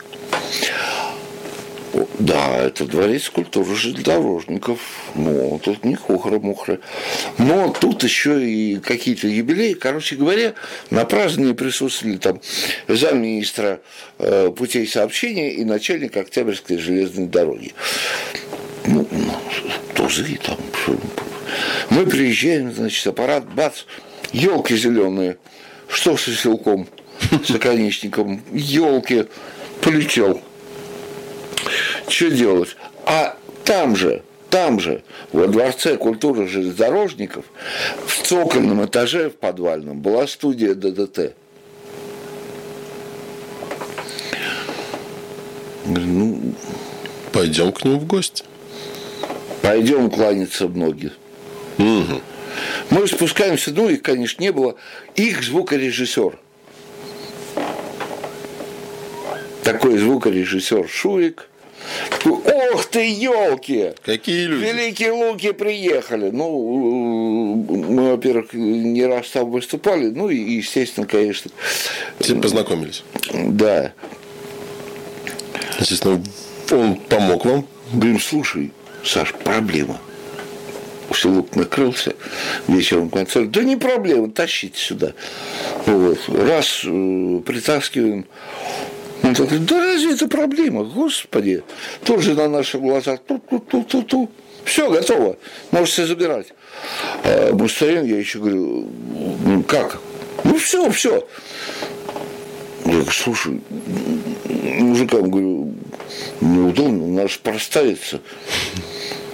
И он такой краем уха слышит последнюю фразу. «Ой, точно, проставиться, вы ж гости. Еще за это проставили. То есть, Вот э, с тех Насколько все времен, было легко, да? да, с тех времен вот люди как-то По-дружески друг к другу относились. ну да, Гостеприимства было больше. Ну, там уже не переделаешь характер. Ну да. Нет, ну я понимаю, конечно, сейчас вот они э, сейчас уже не подступишься ни к Шевчуку, ни к кому там. Все, они уже вышли из состава рок-клуба, там автономные группы, свои продюсеры, своя жизнь. Ну, ну чего, ну, ну, наоборот, хорошо. Ну, молодцы ребята Пробились. пробились, и э, мне очень отрадно и видеть, и слышать, что Они обрастают только профессиональнейшими музыкантами. Хороший звук, хорошие аранжировки, хорошее исполнение. Ну, вообще, вот шикарно. Угу. Все, молодцы, все, так держать. А вот на почве этого хотелось бы спросить. Ваше, так скажем, наверное, совет молодым музыкантам. Что нужно делать? Как нужно делать? Чтобы достичь каких-то определенных э, результатов. Потому что, понятно, у каждого музыканта есть свой путь, который хочет, э, пройдет. Но есть некоторые, так скажем, подводные Нет, камни. Это у самурая есть свой путь, а у музыканта еще и цель должна быть. Это самое главное. Ну да, я думаю. А, ну, я не знаю, здесь, наверное, плохой советчик. Я бы, на ваш взгляд. Если бы я был хорошим советчиком, я бы, наверное, продюсером был. Чего себе никогда бы не пожелал. Такую вещь. Почему? Ну, в общем, тяжело доносить ну, до других не, людей. Не та сфера, наверное, просто нет, ну, не к тому душа лежит. Вы знаете, как вот, э, помните, фильм «Москва слеза не, не верит», как Баталов сказал, который Гоша играл. Я люблю делать то, что я люблю. Вот. А ваша любовь это вот, вот да. поработать в студии. Поэтому я люблю делать то, что я люблю. Угу. Ну так все-таки, по вашему мнению. Какой, э, какая, по вашему мнению, формула успеха? Во-первых, ну, наверное, ну, для универсальной формулы не, не может быть, Понятно. потому что у нас ведь сколько музыкантов, столько музыкальных стилей. Конечно. Но, опять же, я, наверное, думаю, что прежде всего нужно э, понять, на кого ориентирована музыка. То есть определить круг слушателей. Да. То есть, если, допустим, скажем, у тебя песни такие, что кроме тебя и твоего близкого окружения их никто не поймет. Угу. Смысл тогда что-то делать? Да, смысл. Вот. Э, э, почему, скажем, почему, почему приветствуется вот западная рок-музыка? Почему? А потому что она нравится всем. Угу. И никому не понятно. А зачем? Не, а зачем там понимать слова? Ты можешь слова не понимать, ты поймешь музыку. Там есть мелодика. Несмотря на то, что это рок, там есть мелодика. Вот, и поэтому, ну, американский рок это, это вообще это что-то, ну, такое обособленное. Там как раз, что Бонжови, ну, ну, я не слышал плохих песен о Бонжови, чтобы они не нравились. Э, а потом, вот опять же, если брать нашу рок-музыку, откуда в нас взялось вот это? Если рок, надо жестко давить и протестовать. И обязательно что-то какое-нибудь на политике вернуть. Угу английская рок-музыка, Америка, то есть самая известная рок-музыка. О чем пели музыканты? В основном о любви. Вот. Вот и все. Да.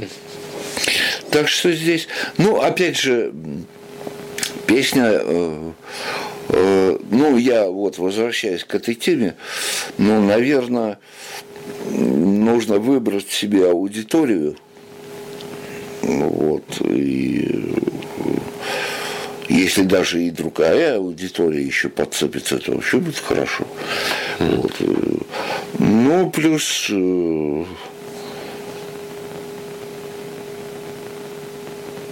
э, плюс хорошая мелодия, хорошая гармония, хорошее вокальное исполнение, хорошее музыкальное исполнение, качественно, вот, э, хорошо сделана аранжировка тогда песня не может не покатить. Не. То есть текст, исполнение. Да все это в совокупности все. Вот, да. Как бы. То есть, ну, не бывает такое, что вот текст хороший, музыка нет. Или там музыка, музыка шикарная, текст вообще отстой. Невозможно слушать отдельно текст, отдельно музыку, потому что слушается это все вот вместе в одной. Не знаешь, это называется да, композиция. Одним целым монолитом. Конечно, не знаешь, это называется композиция музыкальная. Да, да. Поэтому, ну не знаю, наверное, так. Наверное, так. Просто, к сожалению, сейчас как-то все-таки что сейчас вот это вот обстоять? С ваш, как вообще вот современная рок-музыка, вообще все вот это вот, то, что творится в мире музыки на данный момент, на вашем мнении? У нас даже не рок. У нас даже не столько рок, сколько ближе к панку какому-то всегда было. Вот. Все-таки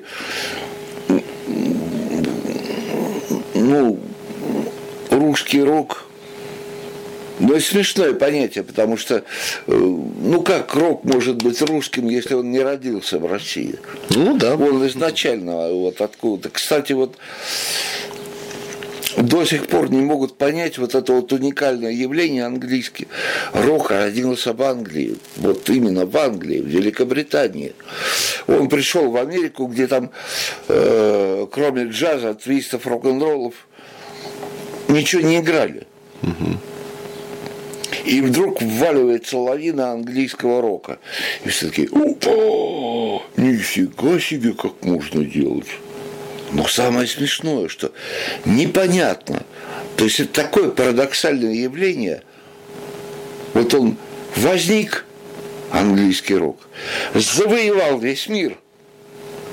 И ушел. И вдруг ушел. Исчез.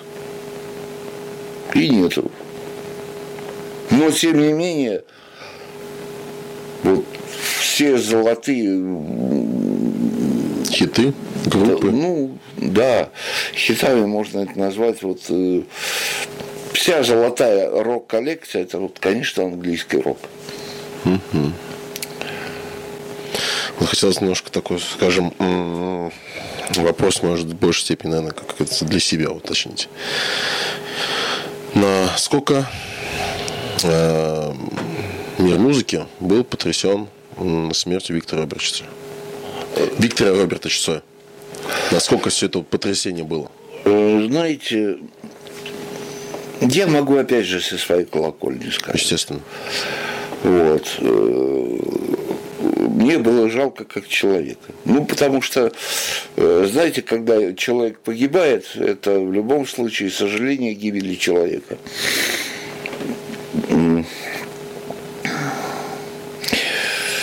Вот пусть не обижаются фанаты Цоя, Пусть не обижаются. Конечно, ну там, ну одна, две, три песни там, конечно, нравились. Но в основном как-то не очень цепляло, да? Ну, в основном, это, знаете, оно выглядело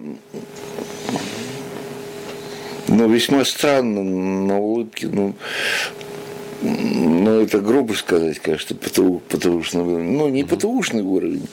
Нет, это повыше. Но, ну, в принципе, любой так смог сыграть бы. Вот. Может быть, он и ставил задачу. И по большому счету, может быть, он и не был таким известным Цоем, если бы не продюсер. Вот. А был такой продюсер кукловод, который говорил, я из непоющего сделаю звезду. Я из неиграющего сделаю звезду. Такой Юрий Азимшпиц.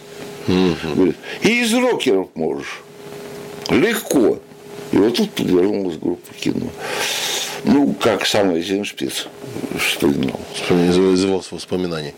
Да. А, кстати, Цой в этом плане был очень самокритичный. И когда их отправили э, какой-то международный рок-фестиваль во Францию, а тогда э, появилась, ну, якобы, я не знаю, меценатка, не меценатка, при нашей так называемой рок-музыке такая Джоан Стингрей. Вот. То где я никогда не слышал, никто. Ну, ладно, хорошо, ну, ну близка к мировой рок-музыке. Вот, и э, группа кино поехала на этот международный фестиваль. Вот сам Цой, Переживал, наверное, это все. Откопать это интервью, он говорит, слушайте, ребята, ну, ну посмотрите, французский международный рок-фестиваль. Ну какие монстры здесь будут? Ну, и кто ну, я такой ну, здесь? Ну кто мы со своей музыкой? Вот нам тягаться с ними, пытаться завоевать первое место. Да я лучше гастрономическую культуру буду французскую изучать. Вот. И в основном он занимался вот этим. В кабачках, в кафешках, рецептики. Угу. Поэтому нет, тут, конечно, надо отдать должное. Это э, культовый певец. Культовый певец, мне, к сожалению, не нравится, когда вот сейчас культ начинают реанимировать и перепевать кто-нибудь. Не очень это звучит. Но это фальш получается. Это все. Я не могу смотреть, например, э, концерт ко дню рождения Высоцкого. Угу. Ну, я не могу смотреть, когда звезды собирается концерт ко Дню Победы. Угу. Это не концерт ко Дню Победы. Это не дань памяти Высоцкого. Это слюма, э, самолюбование какое-то происходит. Ну, даже вплоть до кощунства. Ну, извините меня. Может, я так это э, как-то... Грубо? Так... Да не то, что грубо, а э, слишком высокопарно скажу. Но когда вот на 9 мая на концерт, на концерт Выходят девочки в мини-юбочках, в пилоточках и начинают и тогда за туманами. И пошел этот соло певать. Ты что делаешь? Ты что поешь? Ты вот э, ты вообще понимаешь, о чем ты поешь? Ты думаешь о своем голосе. Ну, совершенно не понимаю, о чем ты поешь. Для меня, например, песни военные, я их не могу слышать в современной обработке, просто не могу. Для меня они остались в оригиналах. Марк Бернес, Шульженко, там, вот, все, вот, вот, они были написаны. И они были написаны для того времени. И они исполнялись с душой, именно для... С душой для народа. Это повторить никто не сможет, это пережито. Это пережито. То же самое, э, ну, вот с теми же концертами Высоцкого. Ребята, ну, ну что вы делаете? Во-первых, Высоцкий сам не считал себя музыкантом. Угу. Он говорил, у меня это не песни, у меня это стихи положены на ритмическую основу. Угу какую-то музыкальную. Но это написал Высоцкий со своим нервом, со своим переживанием, и пел он со своим нервом. Ну зачем вам это делать? Вы все равно выше него не прыгнете. Ну, потому да. что не вы это написали. И прочувствовать это так, как он вы не сможете. Это реально нужно постараться. Да, поэтому я говорю, что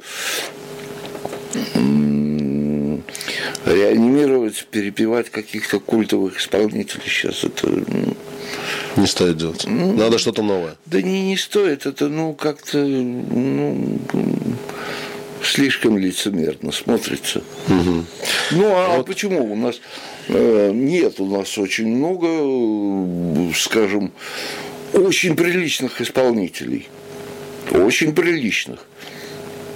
Единственное, э, конечно, что мы все-таки, ну, хоть насколько-то, но отстаем.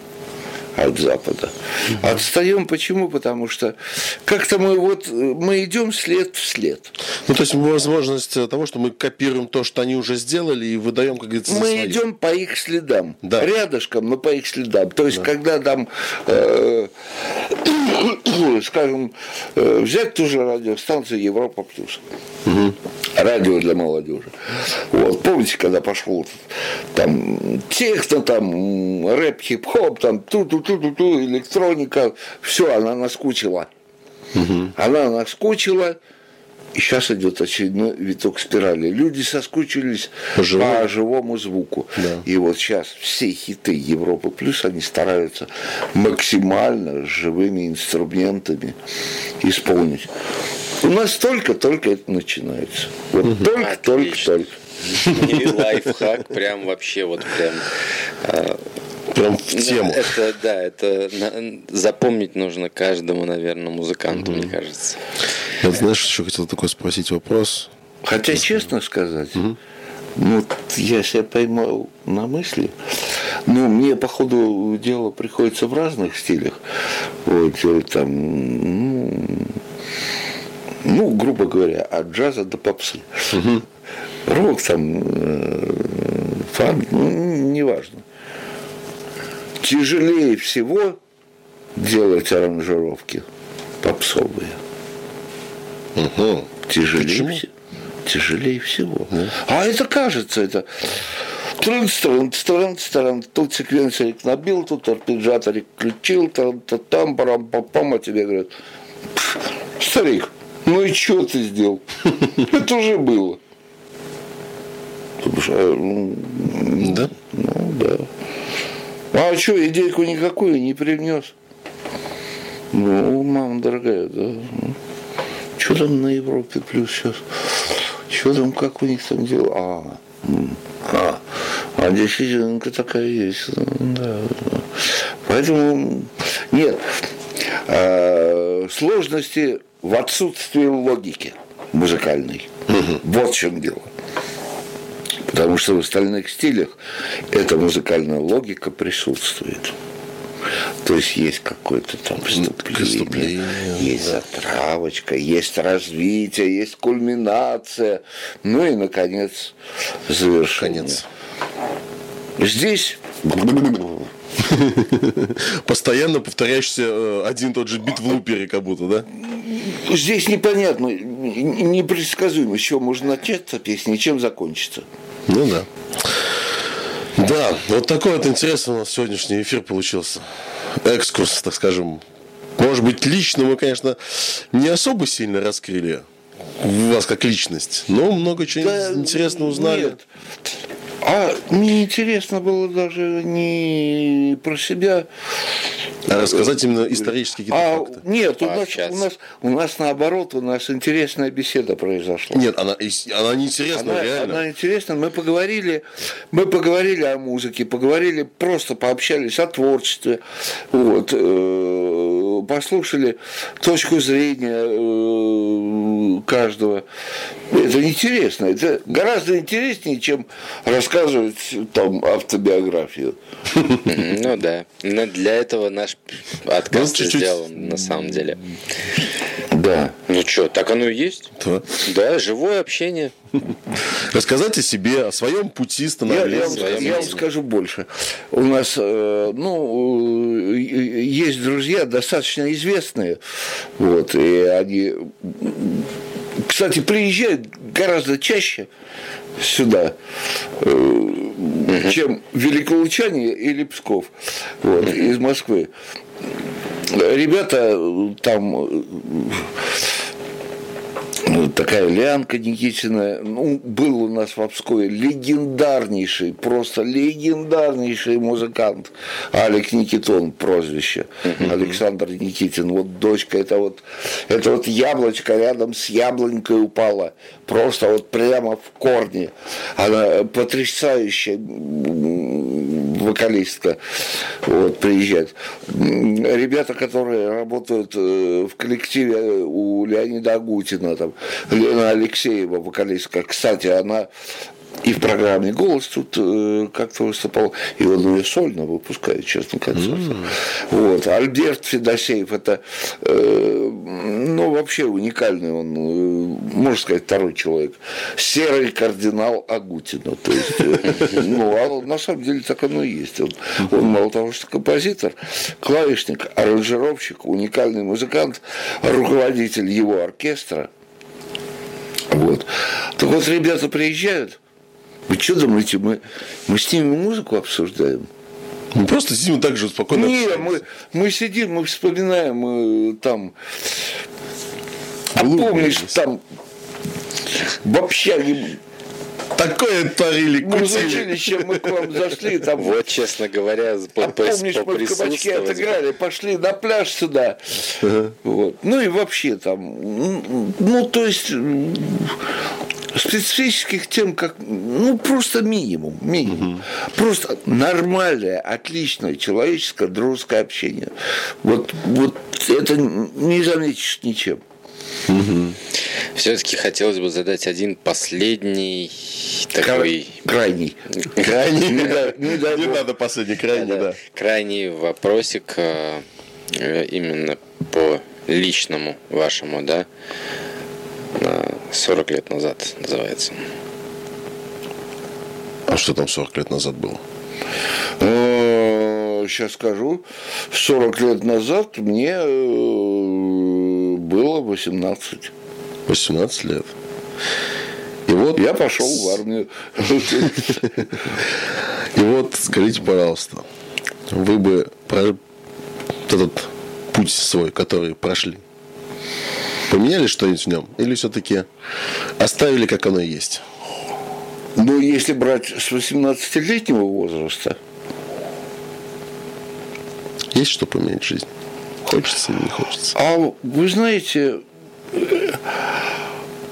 я вот раньше слышал подобные вопросы, когда вот людям, у людей спрашивают там, или в фильмах, хотел бы ты начать жизнь заново, с чистого листа, что бы ты сделал? И все говорят, нет, нет, я бы ничего не менял. Думаю, вот Бред, сволочь. сволочи, вы же лукавите. А сейчас поймал себя на мысли, думаю, так, собственно, о чем мне менять? Я, э, я вполне, вполне доволен теми годами, которые прожил. Тот и... путь, который прожили. А? Тот путь, который прожили, прошли. Те ошибки, да, да. Те... Дело в том, что даже ошибки, вот те, которые я совершал, вот казалось бы, вот мне бы сейчас туда, я за что бы не делал. Наоборот, хорошо, что я это сделал. Меня эти ошибки научили другому чему-то. То есть, да нет, я, я не лукавлю. Ну и опять же отвечу так, нич, ничего бы не менял. Так бы все оставил. Потому что это моя единственная неповторимая жизнь. Ну да. Говорится, жизнь она одна, и нужно прожить ее достойно. Спасибо, Валерий, ну, за то, что пригласил. Нужно, да. Во-первых, чтобы когда у меня раньше, кстати, вот такая привычка была. Ну и сейчас в одиночестве такая привычка. Это как бы, э, ну я не знаю, такой спрос самого себя. Вот выйдешь на балкон курить, там еще в Обской, да или здесь.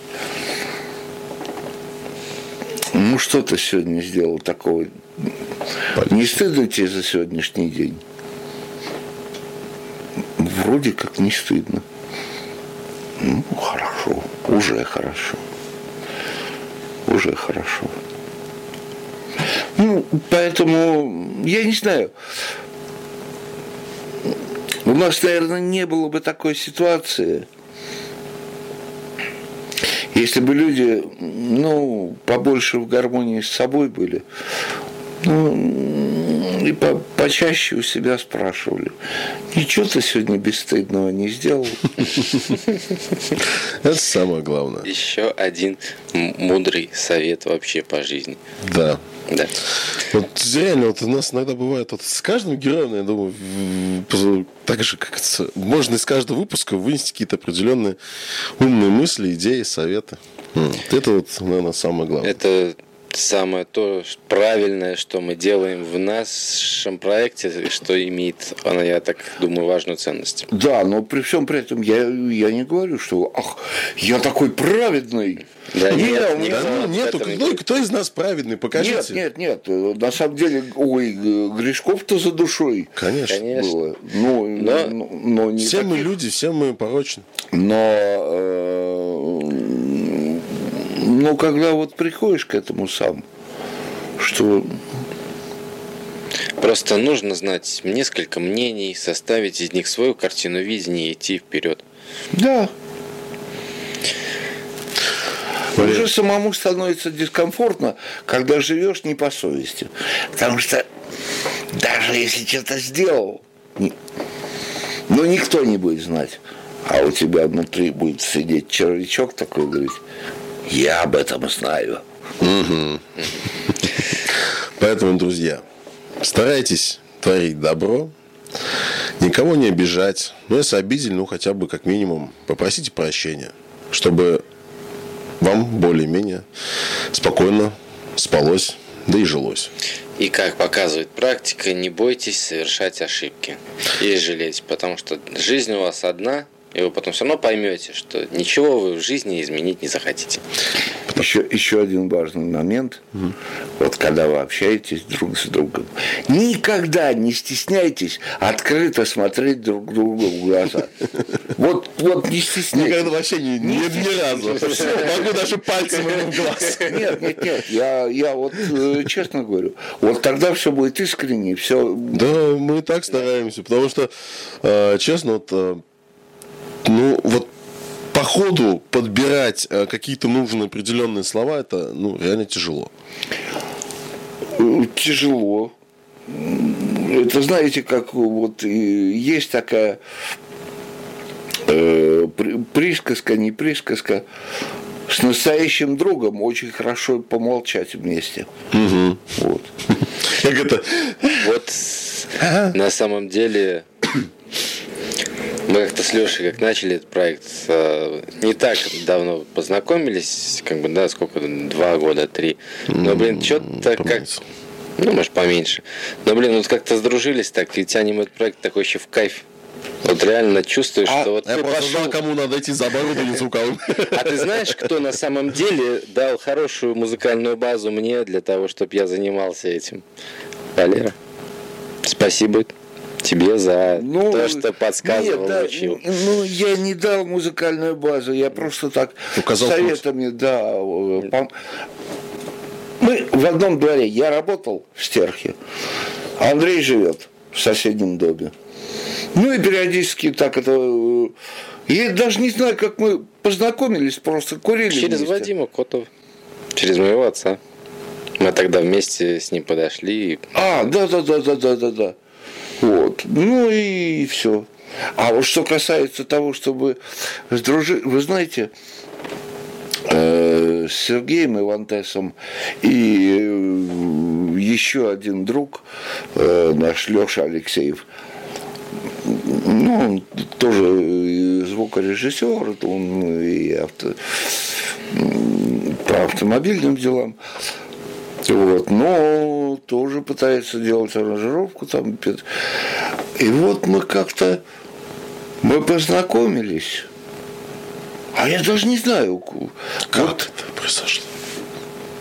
ну, наверное, просто вот звезды так сошлись и на нас случайно э, указали. Было много знакомых в Обскове, вот, э, друзей, все. Но, как говорится, друзья познаются Фигня. я не хочу многое сказать. Э, Просто вот э, Сережка Ивантес и Леша, они, пожалуй, вот два человека, которые именно настоящие друзья. Настоящие друзья, которые могут запросто пересечь 300 километров. Приехали сюда, кофейку попили – поехали. Повидались. Лерыч, ну как? Ну, нормально. Ну, вот, да, все. Ну, ладно, мы поехали, нам еще обратно ехать. То есть, когда, когда тот же так созваниваешься, ну, в Псков бы э, приехал, ну, надо просто, и Лешка говорит, а ты чего? Я же тобой приеду, отвезу туда, а потом обратно привезу сюда. Я говорю, и тебе вот... Да мне за счастье. Это самое главное. Вот учитесь, учитесь, дорогие друзья, дружить. Вот именно. Хотя, хотя тоже, да, вот постоянно говорю, друзья, друзья, друзья, друзья. Ну, ну, я надеюсь, ну. Нет, а потом, а потом э, дружба это ведь не, не только даже даже материальное вот э, содружество, материальная помощь, оно, оно на последнем месте, наверное, стоит. Вот. Э, всегда есть моральная поддержка. То есть практически мы мы каждый день с Сережкой Ивантесом э, созваниваемся. Вот, у нас такие специфические прозвища. Слушайте, вопрос такой. Откуда действительно пошло прозвище Ивантес у него? А дело в том, что Дело в том, что сейчас скажу, сколько у нас музыкантов Сергеев Ивановых. Три их было. Э, так, э, Ивантес, э, Сережка Иванов Пельмень, Сережка Иванов Диду, Э, ну, ну вот я уже три насчитал. Да, и все Сергеи Ивановы. И Иван Тес тоже сказал, что их было трое, три Сергея Ивановых. Вот. И все Сергеи Ивановы. И, э, а, а как, э, ну, при разговоре, а сегодня Серега Иванов заходил. Какой?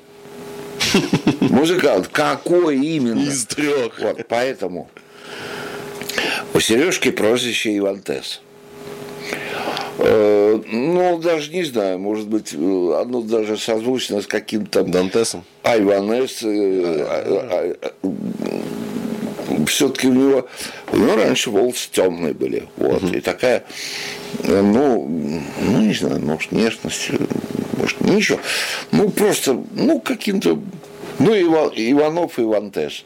Ну, mm-hmm. вот, вот вот так вот прилипло, короче, непонятно. Вот, как. да. Э, у второго Сергея Иванова сразу прозвище приклеилось пельмень. Почему? А посмотришь э, на физиономию и понимаешь, что правильно приклеилось. Пельмень. Вот. Ну и, наконец, у третьего э, псевдоним Диду. Почему так получилось? А у него тоже внешность такая характерная. Вот, он такой с сединой, с лысинкой, с бородой, бас-гитарист с усами, вот, манера говорить еще, то есть там все называют Диду. Дед, типа. Ну да, да, да. Может, это с детского языка деду. А почему Лерыч прилипло? А, ну, так это Вообще, в детстве меня мама почему-то Лерка, Лерка, Лерка, Лерка. Mm-hmm.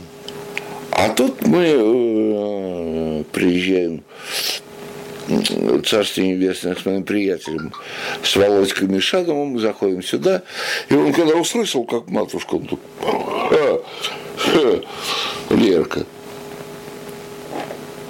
давайте я тоже буду Лерыч. Ну и что так пошло-поехало. Ну, ну, понятно, короче, с, с матушки пошла эта история. А я против, что ли? Вот дядя мой меня, например, всегда называл Варька. Я говорю, почему Варька? Ну, а, а почему нет? Почему бы нет, когда да? Я говорю, я же мальчик. Ну, будешь Варька мальчик. Да. Ну что же, спасибо большое за такую удивительную историю. За прекрасное спасибо за ваше гостеприимство, потому что Не- вы открыли, так скажем, свое видение, свою историю, э, некоторые моменты развития вообще э, музыки каких-то в Псковской области. А то же самое про радиостанцию рассказали. Ну, опять же, чего. э, я сейчас со стопроцентной гарантией не могу ручаться там за абсолютную достоверность. Вот. Но вы, по крайней мере- я, я мог там ну, в чем-то ошибиться. Там, Ничего. э, Спишем на возраст. Да, так. То есть каждый Ну, может Сейчас ошибиться. кто-то получит микрофонным полбу, да? Нет, нет, избави Бог, я э, не сторонник насилия, а просто, знаете, нет. Да и все Я нормально. нисколько не переживаю насчет э, своего внешнего вида. Вот правильно сказал э, как-то человек. Насколько ты себя чувствуешь в душе, нас- Не смотри в паспорт, чувствую себя внутри. да, По душе. а настолько м, ты реально вот э, молод, несмотря на свой физиологический возраст. Это самое главное. Ну, Поэтому Как-то так. И никак иначе. Спасибо большое. Спасибо большое, что вы приехали. Спасибо большое, что спасибо, позвали. спасибо вам, да, за. Не, а приезжайте еще. Мне, вот, знаете, вот ужасно нравится А, я думаю, мы еще... болтать обо всем. Ну, об Я- этом нужно рассказывать, что Во всяком случае, Я думаю, иногда еще вот то, приедем. что вот чисто бац, тут, тут, э, скапливается, скапливается, скапливается. Да. Раз приехал и Выгрузил. Ну да, в процессе разговора вот раз оно вылилось. И вроде полегчало, разгрузился и душа запела. И разгрузился, а особенно когда видишь, что люди понимают это, ну, чего ж не радоваться. Самое главное. Вот, так что Ну, все. Спасибо большое, что слушали. Поэтому до новых встреч. Всем удачи в эфире. Пока-пока. до новых встреч. Пока.